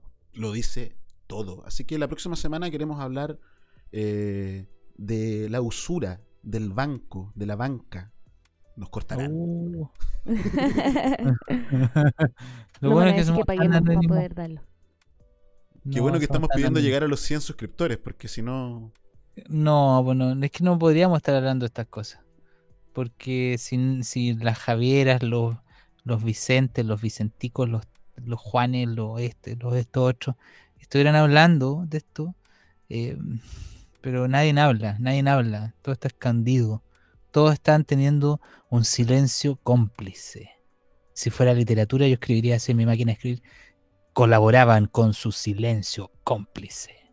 Y eso es lo bonito, que nosotros, al ser artistas, al intentar hacer algo con esto, estamos siendo los cronistas de algo. Es como cuando Kaikai y Chen Chen estaban peleando, en ese momento había más de algún cronista que estaba viendo la situación y tratando de eh, dejarla en registro. Claro, porque Y se iba a repetir. somos- Claro.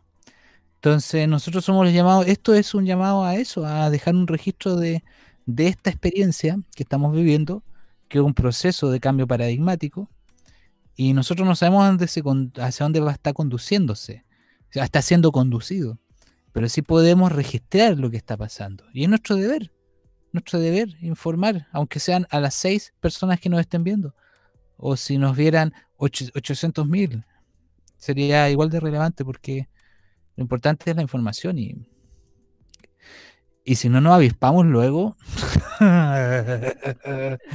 nos van a con- pasar por encima. Estamos con el agua hasta el cuello, ¿no? Ya eh, llegó ese momento, o sea, eh, el cerro ya Sí. está subiendo. Eh, Sí, Y hay sí. que, nos dice, allá está la luz, vayan para allá. El agua, si no, te- en un momento eh, te puedes ir así como, está rico, está cómodo, es un lugar acuoso. eh, Sí, pues, y eh, yo quiero tomarme otra. Hoy día me he tomado todas las palabras necesarias. Algo que me recordó. por eh, algo no te dimos persona. sección hoy día. Eso, entonces yo hablo hoy día libre. como, como eso en el colegio cuando te dejaban ir con, con ropa de calle. ¿sí? Así me siento hoy día, estoy libre, hago, opino de todo. Entonces, eh, María Fernanda, una persona, un ser muy especial, me dijo, recuerda, por favor, en el programa, qué día es hoy. Entonces hoy día es para la, para la comunidad lo que se llama el Día del Niño. Eh, el te, leo algo de hoy día tiene que ver con eso, con que más que celebrar un día, a los niños hay que celebrarles todos los días. Todos los días son los cumpleaños de los niños. Y en realidad la misión que tenemos nosotros como asociación cultural, eh, como artista, y los que quieran sumarse a esto, es que eh, como no estamos con, en el agua al cuello, resulta que los niños no están con el agua al cuello. Ellos están libres. Y en la medida que logremos preservar su libertad mental, física y emocional, vamos a poder salvar esto. Vamos a poder sortear este Kali y proteger a los niños, porque ellos tienen, son con fel- felicidad, tienen la alegría, eh, tienen la, la- la llave para romper este encantamiento perverso que nos pusieron. ¿Y cómo tienen la llave? Con su ingenuidad, con su alegría, con su ser, ellos mismos. Eso, me tomé de nuevo la palabra. Sí, es como lo que decía Prem, eh, que en este Kali Yuga eh, había algo dorado que... Hay Sí. un, una- un rayito dorado, un rato. Sí, sí. Y tenemos que agarrarnos de eso. Sí. Y la única forma de cambiar las cosas, los niños, fuera de todo el deseo, los niños. Y creo que todos los capítulos hablamos de lo mismo, los niños. Porque ellos son la respuesta a, a muchas preguntas que nos estamos haciendo. Y, Así es. Y ellos nos van a preguntar qué estábamos haciendo en este momento. ¿De qué se trataba en aquellas noches? Claro, cuando nos pregunten nuestros hijos y nietos y sobrinos, ¿qué estaban haciendo para la pandemia? Ah, no, yo en realidad estaba puro viendo Netflix, teletrabajo y me pasó por encima esto. Bueno, nosotros generamos Esperé, un programa. esperé que pasara. Esperé que pasara. Que volviéramos a la normalidad. Claro, que volviéramos a la normalidad. Que, sí, pues, que esa normalidad de qué? ¿Cuál normal- normalidad? ¿Cuándo hemos vivido en, en algo Claro, que que sea normal, normal? claro, no era Este- normal. Este es el reino de las cosas al revés. Claro, entonces no, no podemos aspirar a llegar a eso. ¿A qué vamos a llegar? No lo sabemos, pero por lo menos a eso no. Porque ¿Sabes? hace daño. Yo pensaba, eh, hoy día a propósito le mencionaba a, a una amiga que mm, eh, en un rato más ya a propósito de este pedacito de era dorada entre medio de- del hierro, eh, todas las sanadoras, sanadores eh, naturales van a estar despiertos, ya no vamos a necesitar que nos hagan tajos y esas cosas eh, para sanar. Porque eh, otra vez las sirenas, oye, que, algo está pasando, hay un incendio parece. Bueno, eh, y no podía dejar de mencionarlo que en realidad nuestros radioescuchas de, del mañana van a, a reír también con nosotros de este momento. Eso. Eh, Sí. bueno, eso, eso quería ir acotando que, que claro, somos cada vez más eh, quienes vamos poniendo atención a estas herramientas de luz que, que hay para sobrellevar y surfear esta ola en sus puntos críticos. Claro, imagínense los yogas, eh, los niños sabiendo yoga, sabiendo mantras, sabiendo eh, las plantas, conociendo cuáles son los pájaros, cuáles Vamos son los ciclos tener, naturales. pero claro, una cantidad de, de personas emanando amor, así sanación a su alrededor, precioso. Sí, sí. Igual hippie tu visión, Cote, pero me sumo. Sí, Sí, es bueno, la única forma. La única forma de Sí, eso. lamento, lamento que, que lo catalogues de hippie. eh, más bien eso responde a, a tu manera de A- verlo, amigo. Pero... a- a mi condicionamiento, a esas 12 depende- de- 12 años. Responde a tu condicionamiento mental eh, y, y bueno, confiemos nomás. Responde a muchos la años en el. Partido Comunista, amigo. Ah, es- eh, eh, sí. Eso es, No, sí. eh, Después pasaste por la. UDI. Pasé por la UDI, Partido Comunista, Renovación Nacional, me junté con los fachos, me echaron, me junté con los zurdos, me echaron, y bueno, estoy con ustedes, espero que no me echen nomás. No, nosotros Nada. no sabemos de esa dualidad. No. No cacho que Para esté nada. en realidad. No sé. bueno, nos vamos a ir con Nantes 98. Ha sido una muy bonita jornada. Eso. Estamos todos contentos. Eh, Sí. Gracias, María José. Muchas gracias, Cristian Gato, Prem. Sí. Gracias, Gato. Gracias, Prem. Gracias, Claudio. Prem. Tinaco, desde Tokio. eh, También, muchas gracias. Gracias a quienes vendrán en el futuro. Gracias, Eso. totales. Gracias, eh. Nantes 98. Sello Sila. Nos vamos con esto. Eh, esto fue Tokio en Chile. Buenas noches.